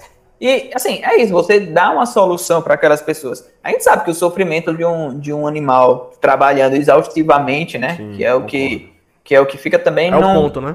É, é o ponto. E levando chicotada, não é, um, não é um bicho bem tratado. Andando no asfalto, o cavalo não foi. E não é isso que a gente tá defendendo, tá, gente? Antes que alguém depois corte isso aqui. Não, Hoje em dia, cara. com, com deepfake e tal. Cavalo, cavalo não foi feito para andar no asfalto, então a gente tem que ter, Sim, tem que ter, né? Tem que ter esse cuidado. Eu sou contra, eu digo, eu sou contra a carroça em ambiente urbano, eu sou contra. Eu acho que carroça pode ser usado sim, mas no ambiente rural, que foi para onde Mas que cavalo. apresentar uma solução, né? Mas para a cidade a gente precisa apresentar uma solução para os catadores. E pegando o gancho dos catadores agora, que são peças fundamentais na questão da reciclagem. Né? A gente Oh, tem. Outro tema bom.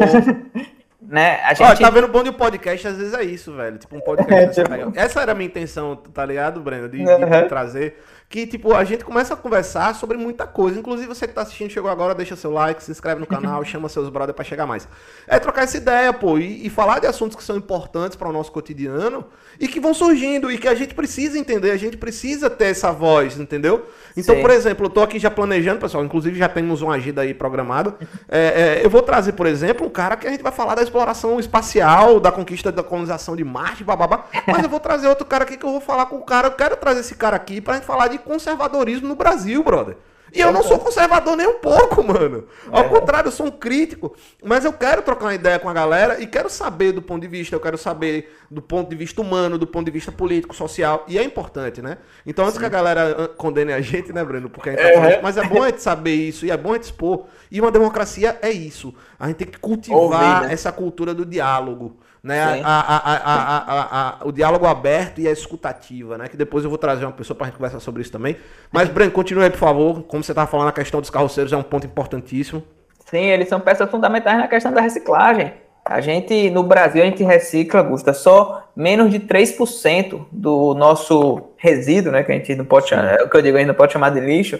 E isso É. é, e isso é o meio de vida de muita gente. Muita gente sobrevive disso que você está jogando fora, é, né? Pessoa, muita gente sobrevive disso, do papelão, do plástico, do alumínio, é, de, diversas, de diversas coisas, né? De diversos itens recicláveis. A A gente precisa ter essa consciência de, de, de, separar e aumentar isso. É uma briga minha com o poder público também. Quem precisa fomentar isso. Fomentar a educação, as... né? Sim. Também eu acho que é necessário. Porque, por exemplo, tem uma galera que não sabe. Ah, eu tô separando o meu lixo, mas você não tá lavando, às vezes, o pet que você tá separando. Você não, tá lavando a, a, latinha, né? E, tipo, isso não é reaproveitado, né, Breno? Exatamente. E o catador faz essa função, né? De, de faz essa função social de reciclagem. E a gente imagina, marginaliza muito os catadores. E eles são peças fundamentais, né? Que recolhem muito do lixo. Imagina se não fossem os catadores na cidade. É, só 3% é reciclado, mas a grande parte disso que é reciclado vem dos catadores.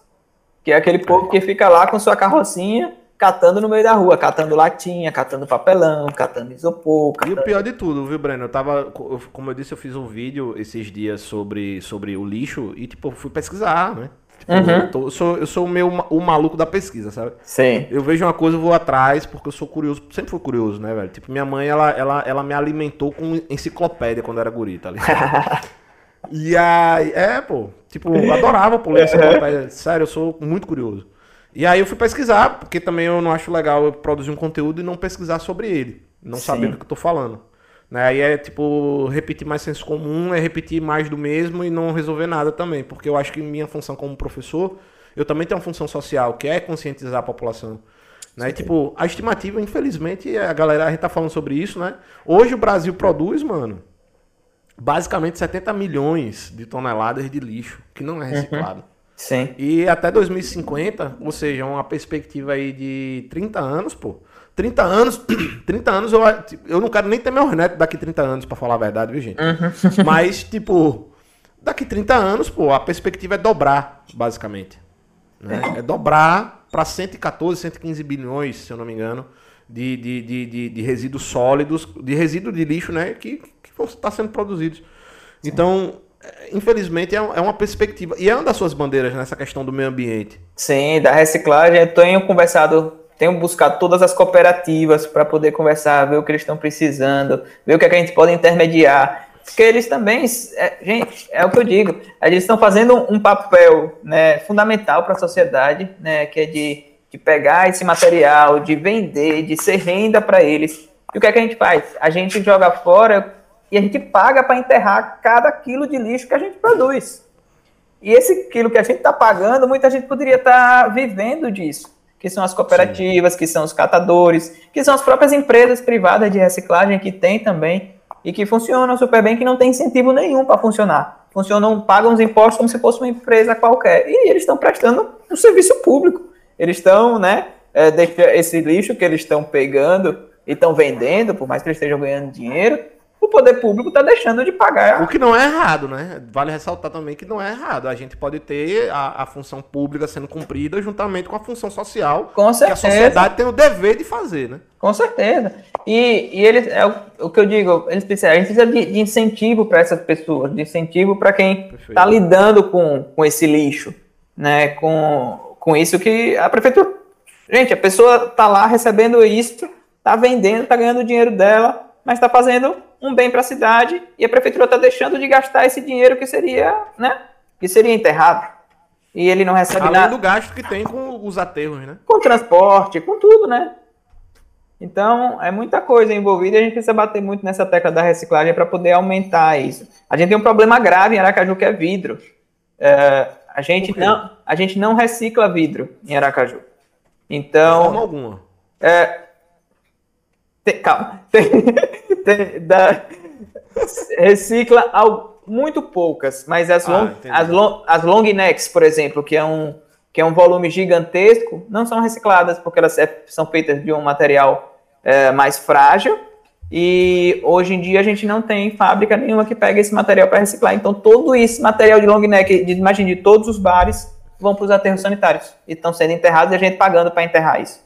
Então, é o que eu digo, eu aboli long neck da minha vida, estou usando a latinha, ah, o vidro é melhor, é melhor. É, mas a gente precisa ter esse Depende papel. da cerveja, depende da cerveja. É, a, gente, a gente precisa ter esse papel, né, ter esse papel social, dizer, gente, é um, eu vou pegar isso aqui que vai ser enterrado e a gente vai pagar para enterrar, eu vou pegar um alumínio, que eu vou jogar. Alumínio é a única coisa que você pode jogar na rua, eu digo. Brincadeira, mas, mas não, é uma coisa que não fica. É o que vai tempo. ser totalmente reaproveitada, né? É o que a galera Sim. mais reaproveita, né? É, e sempre vai passar um catador para pegar o alumínio, porque é o que tem um valor, um valor de venda mais alto desses materiais reciclados. Então, você comprando isso, claro que a gente, se a gente for entrar, entrar na discussão do processo que é feito o alumínio, claro que é muito mais complexo, né? Mas é, né, só tratando da, da reciclagem, do poder dele voltar, o alumínio, é, eu acho que é 90% que é reciclado, o alumínio no Brasil hoje. O então, é muita coisa para um resíduo sólido. Ou é muito. O alumínio, a gente não tem problema de reciclagem no alumínio no Brasil. Mas no vidro, por exemplo, é muito caro porque é pesado, é perigoso, né? Porque eles quebram, então para você fazer esse transporte com material quebrado, então é, problema, é uma problemática gigante e que precisa também, precisa ter um. É, o poder público precisa dar um norte para o vidro. Não é certo a gente estar tá enterrando isso. Né? A gente precisa arrumar uma solução. Né? Tem gente que trabalha com reciclagem de vidro. Em São Paulo, eu visitei uma mulher que trabalhava com ex-presidiários e fazia derretia as garrafas de vidro para fazer mosaico. Então ela ia fazer. Nossa, velho. E botava os ex-presidiários tudo para trabalhar, para fazer, para fazer arte. Mas, gente, é uma saída, ela tá fazendo função né? social. Com certeza. né? Sim. E é isso que, que função social, que é uma que muitos condenam, ninguém quer estar tá ali no meio. Exatamente. Né? Fantástico. E não, é, e não era um investimento caro, assim, é um investimento que a pessoa precisa de boa vontade, precisa de gente com esse, com esse olhar, né, de pegar aquele material que está lá sendo é, que está prejudicando o meio ambiente, porque daqui a pouco o aterro vai estar tá lotado, a gente vai precisar de outro espaço para botar tudo isso. Coisa que a gente pode evitar, deixando de comprar uma garrafa para comprar uma latinha. Então são esses olhares que é muito legal a gente tá, tá despertando e que eu aprendi, eu aprendo também, eu digo, né? Eu aprendo todo dia e fui nas cooperativas, aprendi um monte, não sabia que para mim isopor não reciclava. É, hoje eu já vi que a Cores, que é uma cooperativa daqui, já consegue vender isopor, isopor para fora. Então, Hoje eu já consigo separar o isopor, mandar para eles que eles vão reciclar também. Então ter, ter, essa consciência, sabe, do que você compra, tentar evitar tanto plástico. A gente vê a quantidade de plástico hoje na cidade é absurda, né? Tanto copo, tanto. É, é o que eu mais vejo na praia, é plástico. Né? É, inclusive a gente entrou, o Vinícius Porto tinha protocolado, eu pedi para ser o todo o projeto que eu tinha entrado. É engraçado, eu e ele entramos no mesmo projeto, que é para. Isso é pra, massa. É para abolir plástico de uso único é, tipo copinho, prato descartável, essas coisas em, em bares, em estabelecimentos, é, principalmente nos pontos da praia, porque é o que fica lá e vai parar nos oceanos. E saiu uma pesquisa agora que foi em Aracaju, já foi feito um estudo, né? E as praias estão é, lotadas de micropartículas plásticas que são super perigosas. Tem até é. áreas que estão interditadas, né? Inclusive ali na frente da ABB está interditada e a mas ali, ali era por, vazios, né? Mas ali era por causa de coliformes fecais. É, porque é pior ainda. Não, é, nossa. é pior ainda. Nossas praias. Um grande problema que a gente tem é que nosso, esgo... nosso esgotamento sanitário na zona de expansão. Se a gente não tiver um sistema de tratamento, infelizmente ainda vai ser tudo ligado clandestinamente, ligando nos canais e ligando no, nos rios, no mares. No mar, que é um problema absurdo que a gente precisa, precisa conter isso o mais rápido possível.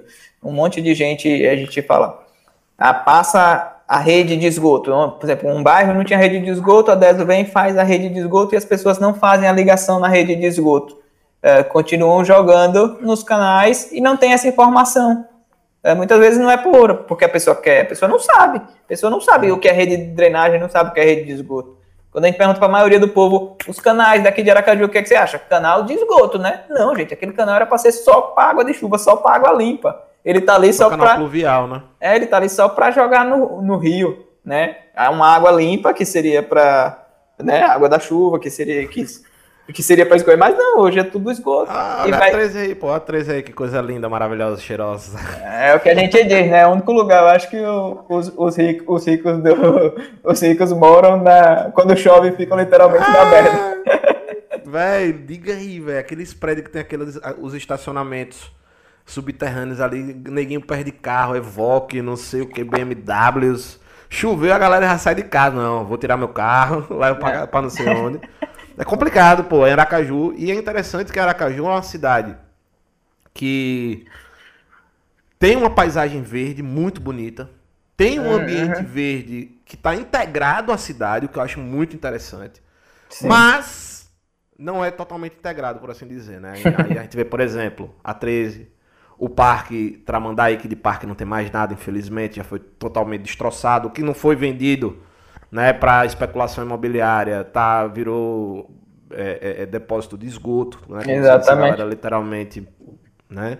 Uhum. E a gente vê que esse processo, ele, ele é um processo que, infelizmente, ele vai acabar dando, sendo continuado, né, velho? Uhum. O desenvolvimento social, ele, ele vem acompanhado né? O ser humano é como diz, é como o Yuval Harari, ele fala em Sapiens, né? Ele fala no, no, no livro Sapiens, onde ele, ele questiona a ideia de o ser humano, ele, apesar de ser um inventor, ele ser um, um, desbravador, ele também é a raça que provoca o maior número de genocídios na face da Terra, no sentido tipo de destruição. Então, Sim. o ser humano, o Sapiens chegou na, na intocada Oceania, várias espécies entraram em extinção. Chegou nas uhum. Américas, a mesma coisa. Então, ele faz uma comparação que eu acho interessante, que é justamente a ideia de que o ser humano, independentemente do, de como ele vai evoluindo, de como ele vai avançando, é, ele não consegue perceber a longo prazo, né? Porque nossa vida é muito efêmera comparada ao que o planeta vai ficar, ao que serão futuramente. É, e, não, e não cuida. E tipo, uhum. Breno, como é que, e aí, como é que você vê, por exemplo, que Aracaju pode trazer um processo. Porque eu, eu falo Aracaju, né, velho? Porque é o, é o, é o, é o microambiente que nós vivemos, uhum. né?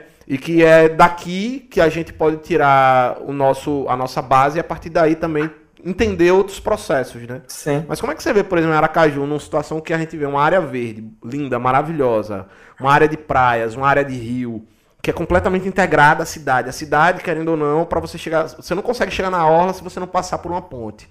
Uhum. Você não, não, Tipo, você passa por uma ponte e você já vê, tipo, aquele manguezal. Né? Você vê um, que ainda resta um, um, pouquinho de mata ciliar. Aracaju é linda, né, gente? Você vê ah, o potencial da cidade, eu acho a cidade sensacional. Eu disse que eu saí de Aracaju, mas sempre tive isso, né? Eu preciso voltar, porque eu realmente sou apaixonado por Aracaju mesmo. Não, pra mim não existe cidade mais bonita, assim, que tem. Eu sou baiano, sou apaixonado, isso me considera né? mano. e é, a gente vê o potencial dessa cidade, gente, o que dá para fazer. Dava pra gente ser exemplo no mundo, sabe? De, de, de, de cidade, de planejamento, de, de cidade sustentável. A gente fala muito, né, do. A questão até do IPTU verde, né? Das pessoas terem um pouco mais dessa consciência ambiental. Vamos incentivar as pessoas a serem um pouco mais sustentáveis, né?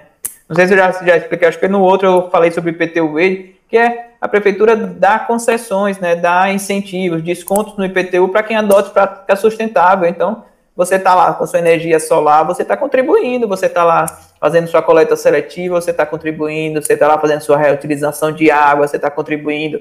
Então, a prefeitura precisa incentivar as pessoas a tomarem essas atitudes, né, prestarem atenção mais ao meio ambiente e dar um desconto no IPTU com isso, gente.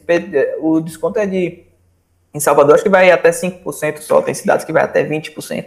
Mas são esses poucos incentivos que eu acho que faz falta ainda, e a gente precisa, uh, precisa e dá para ser referência nesse assunto, sabe? Na questão das cooperativas de reciclagem, como eu falei, tenho visitado elas e sei o quanto sofrem para poder gerir uma, uma cooperativa e que não, não são tão uh, não são tão incentivadas. Mas precisa da nossa atenção também como cidadão, né, para essa questão para não deixar a culpa, como a gente às vezes fica culpando tudo, né? Acaba culpando tudo o executivo, tudo o, o poder é, de fazer. O brasileiro, mas, ele, é ele, ele costuma, né, velho, pegar o Judas, né? Ele adora pegar um Judas. Sim.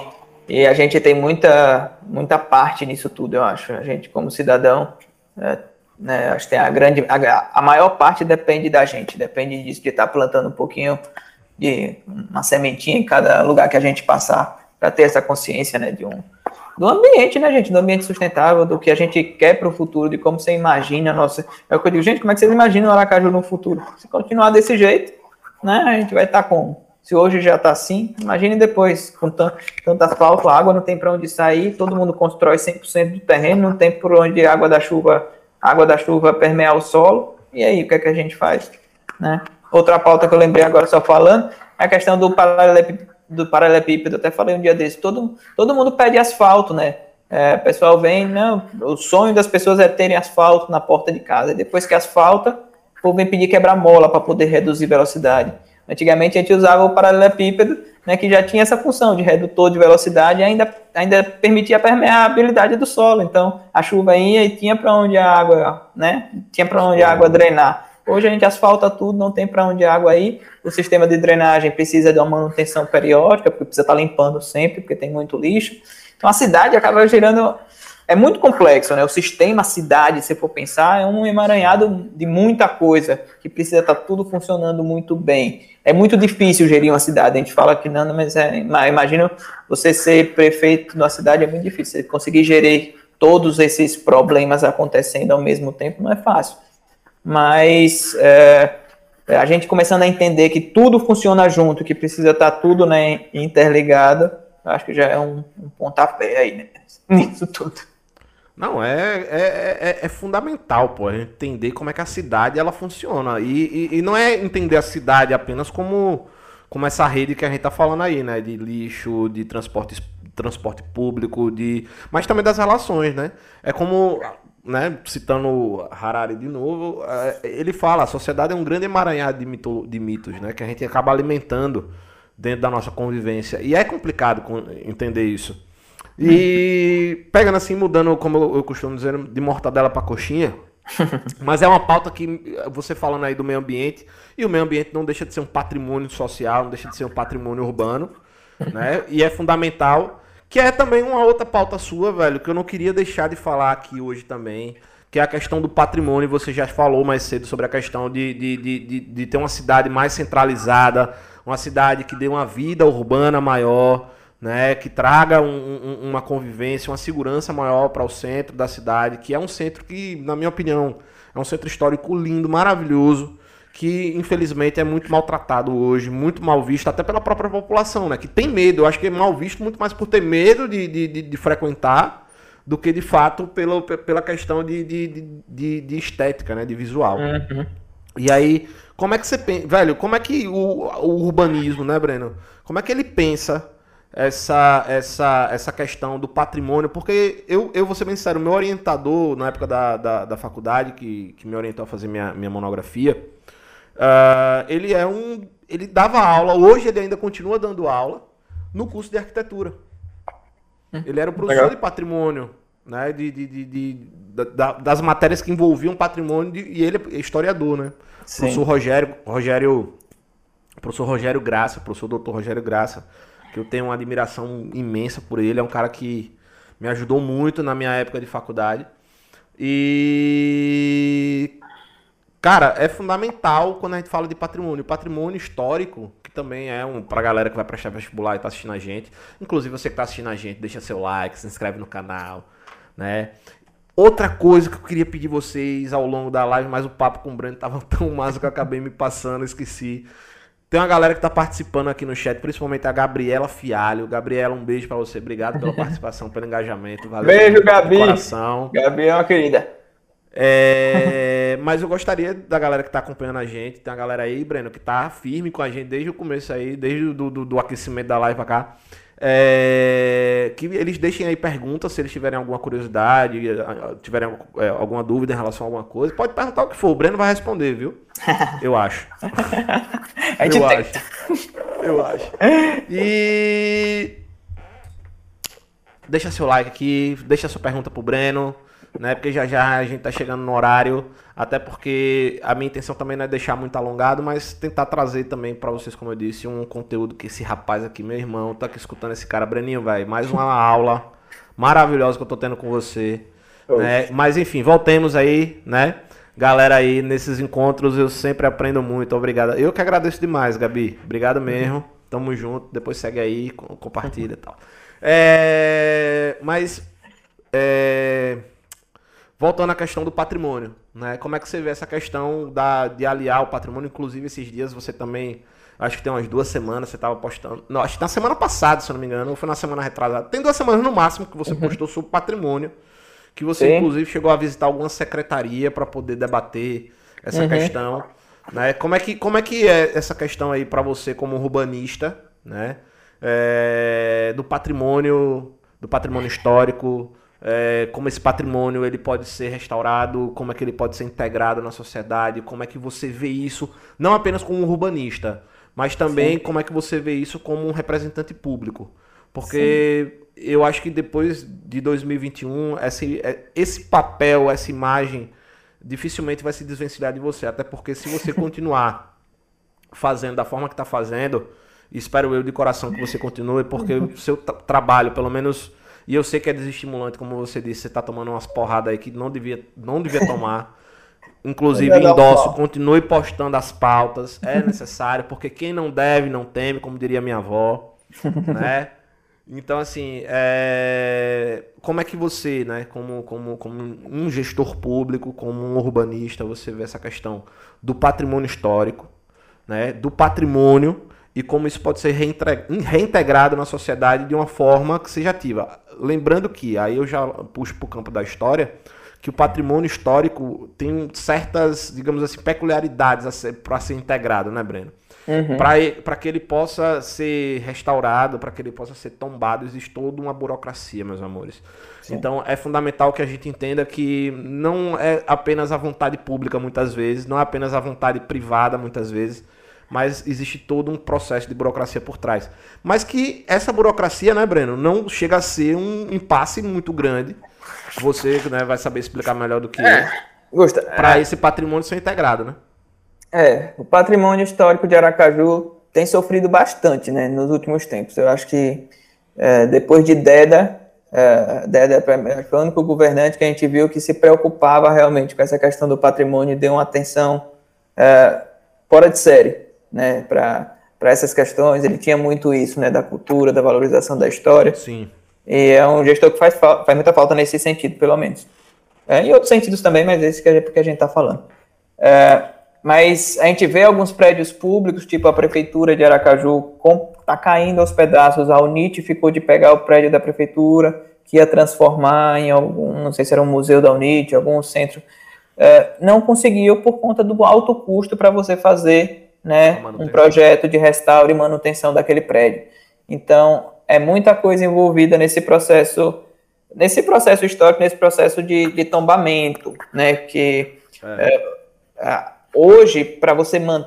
hoje para você pegar um prédio daquele fazer toda né, fazer toda essa reforma é um custo absurdo e daí não, não vale a pena. Até a cor, velho, até a cor, pra galera ter uma Isso. noção, até a cor tem que ser original. Se o prédio for do século XVIII, se o prédio for do século XVII, você tem que descascar. Você chega ali com um trabalho minucioso, uhum. praticamente uma arqueologia da pintura para você descascar tudo Exatamente. Então é a é, burocracia é, é... vai desde isso até a burocracia política, né, Breno? Sim, e mas e a burocracia econômica também, né? Porque o alto custo acaba fazendo é com, acaba fazendo, você vai pegar para reformar um prédio daquele, é melhor você construir um prédio novo, para quem não, para quem não tem apego, né, ao sentimento histórico como a gente tem, né, a essa a esse sentimento de manter a nossa identidade viva, que é o que eu acho que o patrimônio traz para a gente. A gente precisa preservar aquilo. Mas o grande problema é não deixar chegar no ponto que chegou, né? Chegou por, por falta de manutenção chegou no estado que chegou. Né? Se a gente tem uma manutenção periódica desses prédios, se a gente tem essa cultura de estar tá fazendo isso, né, os investimentos vão ser muito menores. Não vai esperar o negócio estar tá caindo aos pedaços para ter que reestruturar. Mas é, um, é, é, muita coisa. A gente tem a questão do Palácio, só lembrei agora também a questão do Palácio de Veraneios, está sendo colocado à venda pelo, pelo, pelo, pelo governador. É um prédio da década de 30, tem um monte de história ali né? E a gente não sabe o que vai acontecer. Vai vender e pode ser demolido do dia para a noite. Virar Como... estacionamento. Virar, virar estacionamento. Tem um empreendimento imobiliário gigante acontecendo ali atrás. Então, é, são coisas que vai deixando a gente, é, né? A gente, é eu que fico preocupado com, essa, com essas questões de manter a nossa história viva, que eu acho que faz, é muito importante para a nossa cidade. Como que a gente vai contar, contar a história né, da, da Atalaia, a história dos veranistas, a história de como acontecia a cidade. Era Palácio de Veraneio, porque antigamente a praia batia ali, na porta do Palácio de Veraneio, né? E, e daí foi o que foi, o Palácio de Veraneio foi uma das primeiras obras, até de um arquiteto chamado Elton Nash, que veio um alemão que veio passar um tempo aqui, tem diversas obras aqui em Aracaju, e e não pode, acho que isso não pode ser vendido desse jeito, a gente precisa fazer alguma coisa. É tanto que eu pedi, liguei para o conselho, gente, a gente precisa emitir uma nota, precisa se pronunciar, eu já me pronunciei, né, para que, que seja vendido o terreno, venda, mas que, sei lá, que seja preservado o prédio, porque ali tá, tem muito da nossa história ali. Quantos governadores já passaram por ali, quantas, né, quantas é, autoridades de Estado já, já foram convidadas para participar ali. Então, Sim. né? Precisa de uma função? Precisa, né? Poderia estar sendo usado por, como uma secretaria também, que a gente tem um monte de prédio alugado, né? É uma, é uma solução. É, a gente gasta dinheiro com as coisas e tem um prédio lá para isso. Então, a gente precisa e, às ter. Vezes, o custo de aluguel, às vezes, se equipararia até a manutenção frequente, né? Não, com certeza. A depender, a depender, claro, do tamanho do imóvel. Sim. É. Não, mas sim, a lei caberia uma secretaria tranquilamente. Ou que, sei lá, que seja botado uma emenda na lei que quem comprar tem a obrigação de preservar pelo menos o prédio. A gente precisa pensar em alternativas. O que não pode deixar é que seja demolido. Eu penso dessa forma. Mas é isso, a gente precisa de, de, é o que eu digo, a gente precisa de gente se movimentando com isso. Eu peço por, pedir para o conselho. E como, e, e como, é que a galera, para a galera ter uma noção, Breno? Continue assim, como uhum. urbanista, como é que, que hoje o urbanismo vê a aplicação e a reintegração desses patrimônios históricos a, na sociedade? Como é que a gente pode ver isso sendo trazido para nós? Além, é claro, do processo burocrático, porque esse é o processo burocrático, Sim. a galera não se interessa muito, isso é mais uma questão técnica mesmo, uhum. para historiadores, arquitetos e, e, e poderes públicos. Sim. Mas como urbanista, como é que. Explica pra galera como é que esses prédios históricos, esses centros históricos, eles podem e eles devem, né? Ser, ser colocados, ser trazidos e inseridos novamente ao seio da sociedade, né? Porque é, é, fundamental a gente falar sobre isso. Não adianta a gente ir lá restaurar, ó, oh, tá lindo, a, a, a, fachada tá linda, mas e aí, qual a função social desse prédio? É, e não adianta transformar tudo em museu. Não adianta, a gente precisa dar, dar uma função, né? Faz, levar isso para a sociedade para gerar emprego, gerar renda. A gente precisa movimentar o centro, a gente precisa fazer. Tem prédios históricos ali no centro que as pessoas não têm interesse nenhum em fazer a manutenção, porque não tem nenhum incentivo parte da, da prefeitura, que precisa dar um incentivo, gente, vamos montar bares, restaurantes, mas para isso precisa de quê, como eu falei, né? Para a gente movimentar o centro, precisa do incentivo, tanto para ele montar o que ele quiser montar lá no centro, porque, né, hoje você vai montar uma coisa no centro, não vai, não tem movimento, não tem nada que, que te interesse, precisa ter um plano integrado, um plano para o centro. Mas isso o prefeito prometeu que vai, vai sair, um plano aí para pro centro da cidade. Tô, tô, tô, tô confiante, eu, digo, eu tô, tô, tô, com muita esperança em você, viu, Edivaldo? Não me decepcione, não, pela essa questão do centro.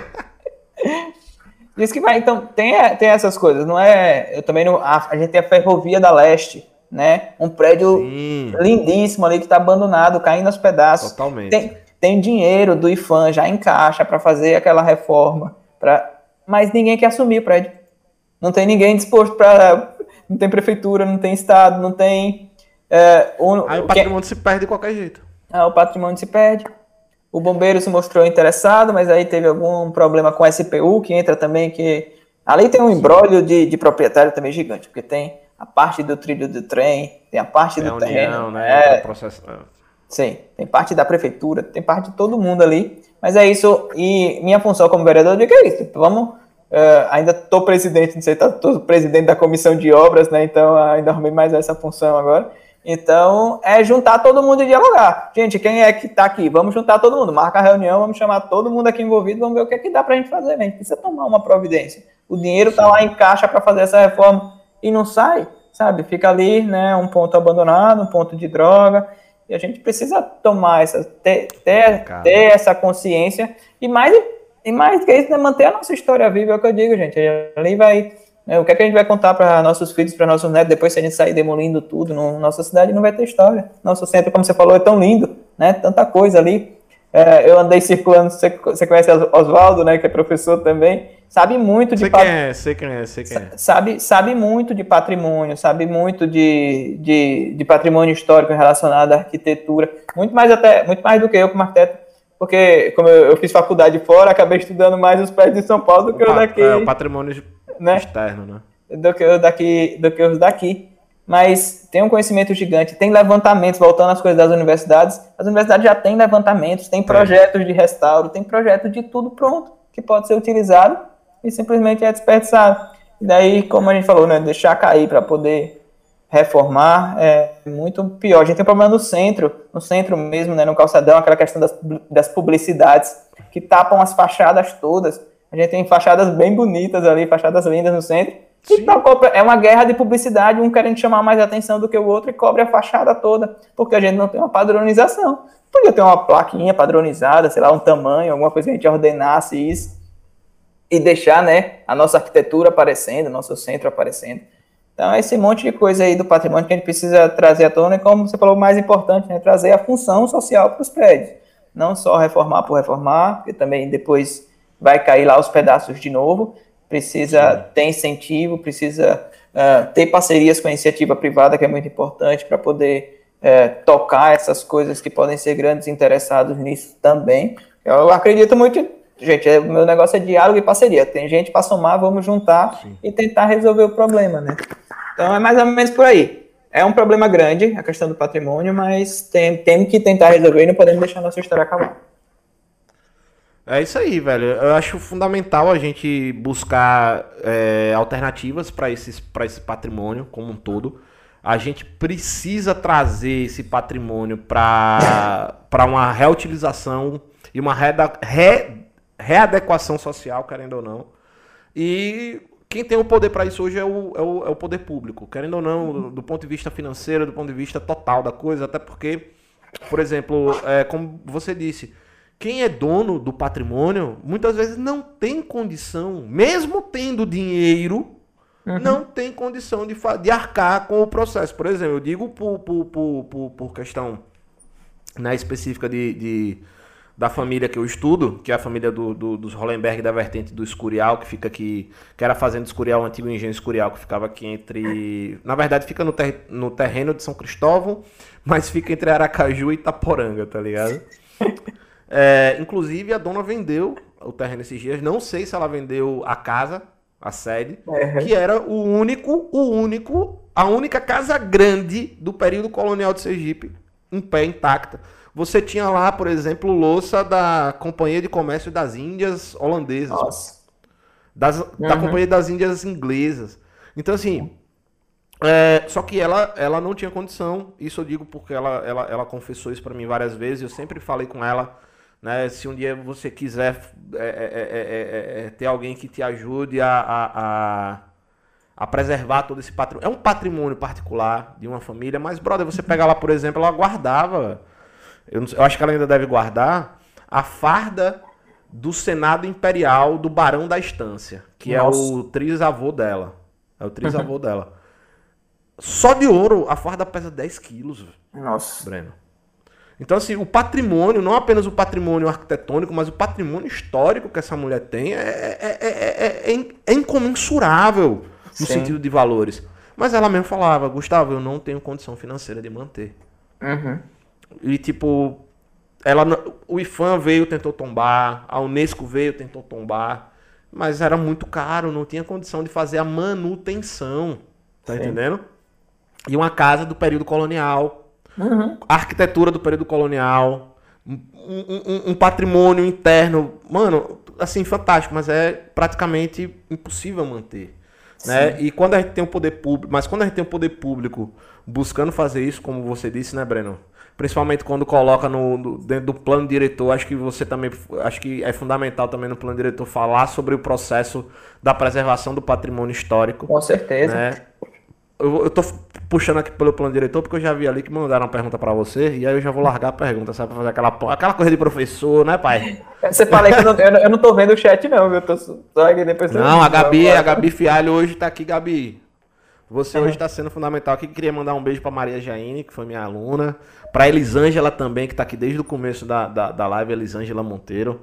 Muito obrigado também. Mas ela mandou assim, né? A questão do plano diretor. E é uma coisa que a gente começou a falar, a gente picotou por cima, a gente não falou tanto. Que é a questão que ela, ela mandou assim: Breno, sobre a construção desenfreada de edifícios à beira-mar, existe um plano diretor? Não.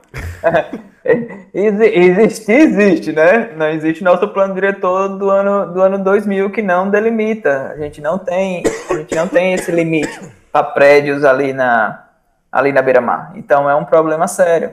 Hoje você pode, você mantendo os afastamentos, né? Quando você vai esperando, você pode fazer um espigão também que você quiser ali.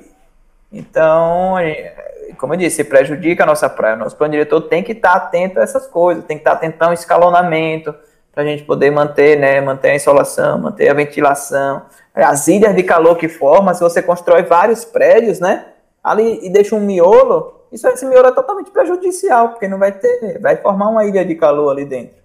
Então, o plano diretor tem que estar atento a essas coisas. Então, é isso que a gente espera. Está é, tá prometido para chegar para a gente até, é, até esse ano ainda, né? Para que possa ser discutido. E espero que realmente chegue, que a gente consiga botar esse plano diretor para frente, porque cada dia que passa, para mim, é desesperador. É desesperador ver esses prédios subindo é, sem nenhum planejamento, sabe? Ver a cidade. É... Breno, eu lembro que tinha uma. Desculpa se interromper, mas eu lembro que tinha uma, uma, uma parada que tipo, só podia construir. Até um certo tempo, não sei se isso ainda existe. Uhum. Porque na Caju só podia construir até um prédio até 12 andares. 12 andares, né? É. Ainda existe isso, não? Oh, Hoje, Querendo ou não, isso também é proposto pelo plano diretor. É né, plano diretor. Em regiões da cidade, você tem os limites de gabarito. Que você pode construir até tais e tais alturas. Qual é o nosso problema? Nosso plano diretor é do ano 2000.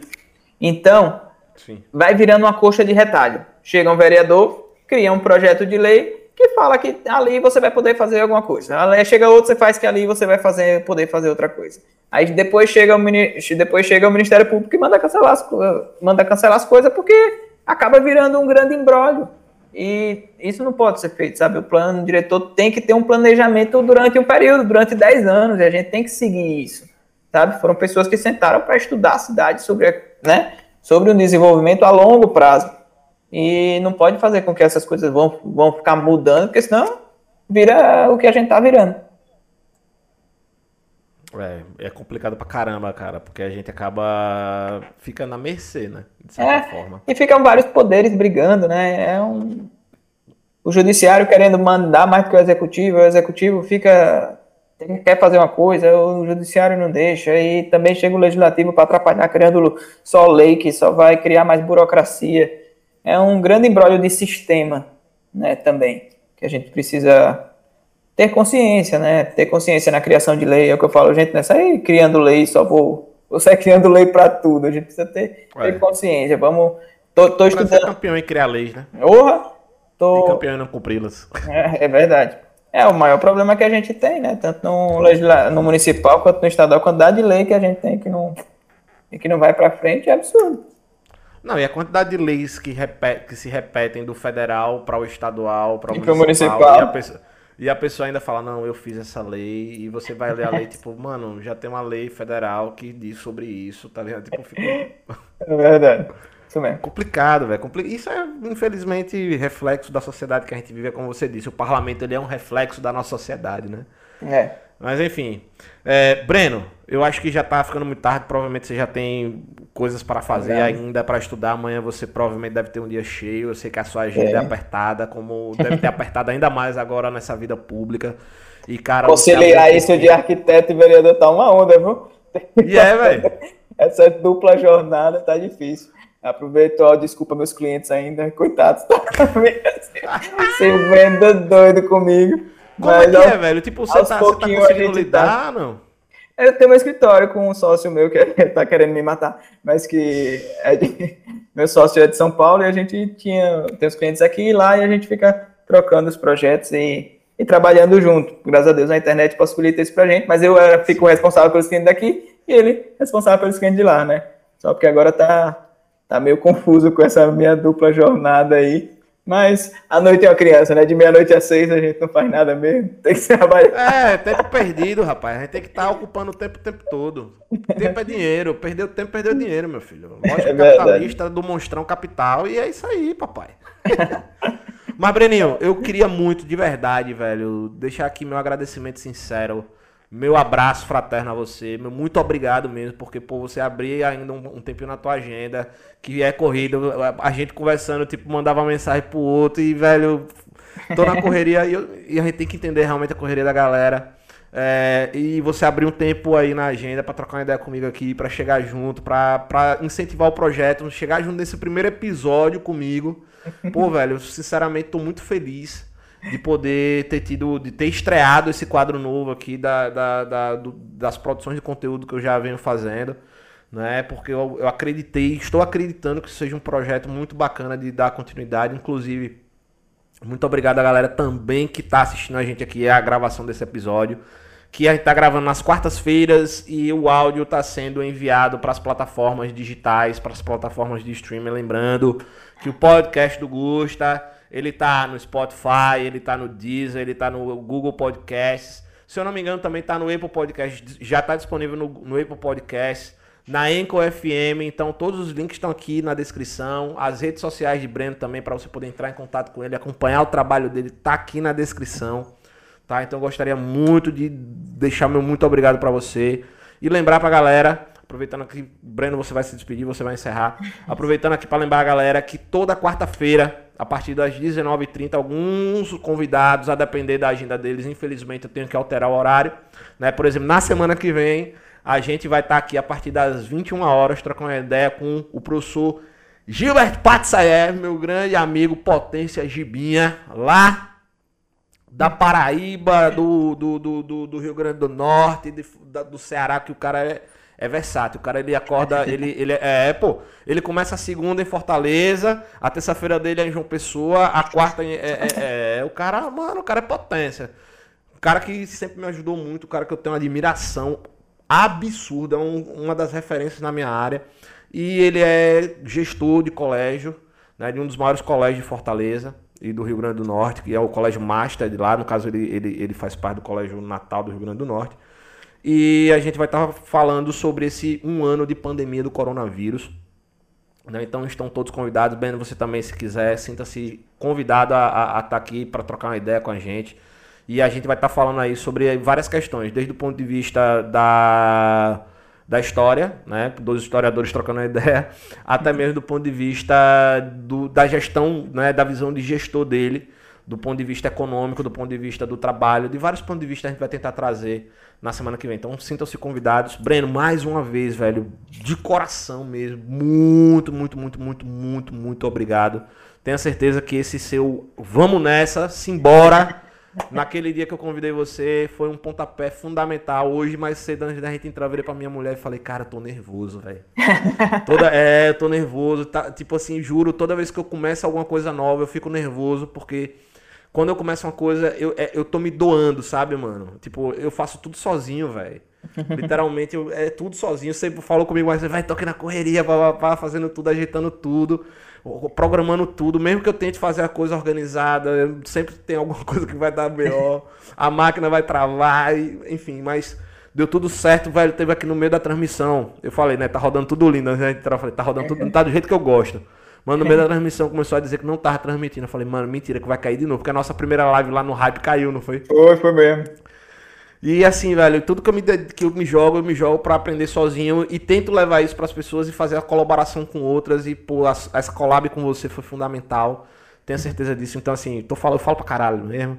Mas, meu, muito obrigado, Breno, de coração. Espero que a gente possa, assim que a pandemia passar, sentar, tomar uma breja de latinha. de latinha. Tomar uma breja de latinha, trocar umas ideias, porque, pô, você é um cara massa, você é um cara que tem um futuro. Espero que você não se abale. Isso aqui é um desejo meu, tá? Eu não quero que você interprete isso. Ah, uhum. puxa saco, velho. Eu nunca precisei puxar saco de ninguém. Breno sabe que eu não fico ali. Ah, Breno, isso, aquilo. É um cara que eu chego, dou a ideia, dou o papo reto e, velho, de verdade, eu tenho uma admiração pelo seu trabalho uhum. agora como gestor público, eu estou acompanhando. E não é porque você é de um partido que eu não concordo com determinadas ideologias que eu não vou seguir o seu trabalho. Eu sei que é transições políticas, a vida política é uma transição imensa. Eu também não concordo com muita coisa, mas é assim mesmo. Mas é a vida política, né, velho? É verdade. É. Fica aqui aberto, inclusive, o convite para caso você queira sempre o espaço aqui é seu, cara. Sempre que você precisar ter voz, precisar falar, precisar expor, precisar trazer, inclusive trazer as pautas da Câmara Municipal de Aracaju, porque a galera não gosta. Eu gosto. Pode trazer, a galera vai gostar também. Sinta-se convidado. Eu vou parar de falar que eu tô falando demais. Muito obrigado. Galera de casa, um beijo, brigadão. Breno, por favor, se despeça dessa galera, se despeça, deixe sua mensagem. Deixa aí a, a, a sua ideia, a sua visão para um Aracaju, para um Brasil que infelizmente a gente está passando por muitas situações que espero eu que em breve né, a gente possa estar tá superando. Breno. Ô, Augusto, é só agradecer mesmo, agradecer pela oportunidade de estar aqui. Eu sou fã, né? Você vê eu falando, eu sou apaixonado pelas cidades e adoro, adoro esse assunto. Então, ah, quando quiser, quando precisar trazer assunto de cidade mesmo, de como a gente pode construir uma cidade melhor, uma cidade mais humana, mais sustentável, né? Uma cidade é pensada para as pessoas, né? Que a gente pode pensar um pouco a cidade para o automóvel e que cada um da gente possa fazer a nossa parte, né? Que a gente participe das atividades políticas, participe, me acompanhe lá nas redes sociais, quem não me acompanha ainda, arroba Breno Garibaldi, acompanhe os outros vereadores também, vejam o que eles estão fazendo, vamos acompanhar o dia a dia, sabe? Ser presente na política, ser, ser um cidadão de verdade, sabe? Ser, ser um cidadão atu, atuante e participativo é muito importante. E é muito importante para a gente, porque às vezes a gente, a gente, como parlamentar, se sente sozinho e precisa muito desse apoio para que isso seja visto também, né? E que não pareça que muitas vezes eu estou falando sozinho em algum assunto. Então precisa da, da sociedade unida, assim, pensando igual, pensando numa sociedade melhor, numa cidade, como eu falei, mais humana e mais sustentável. É isso, Gusta. Brigadão, brigadão mesmo. Você não te conheço pessoalmente ainda, mas já, já te admiro um bocadão. E... A recíproca é verdadeira, né? pode ter certeza. e se cuida, muito sucesso aí no seu quadro, sucesso mesmo de coração. E qualquer coisa, tô às ordens sempre, só bater o fone que eu tô junto. Pô, velho, fico muito feliz mesmo. Brigadão. Mais uma vez, muito, muito obrigado a todos vocês que estiveram aqui acompanhando a gravação desse episódio. Lembrando que estamos em todas as plataformas de streaming. É só, pro, é só procurar podcast do Gusta. Se você é um daqueles que é meio preguiçosinho, os links todos estão aqui embaixo. É só você clicar, você cai diretamente.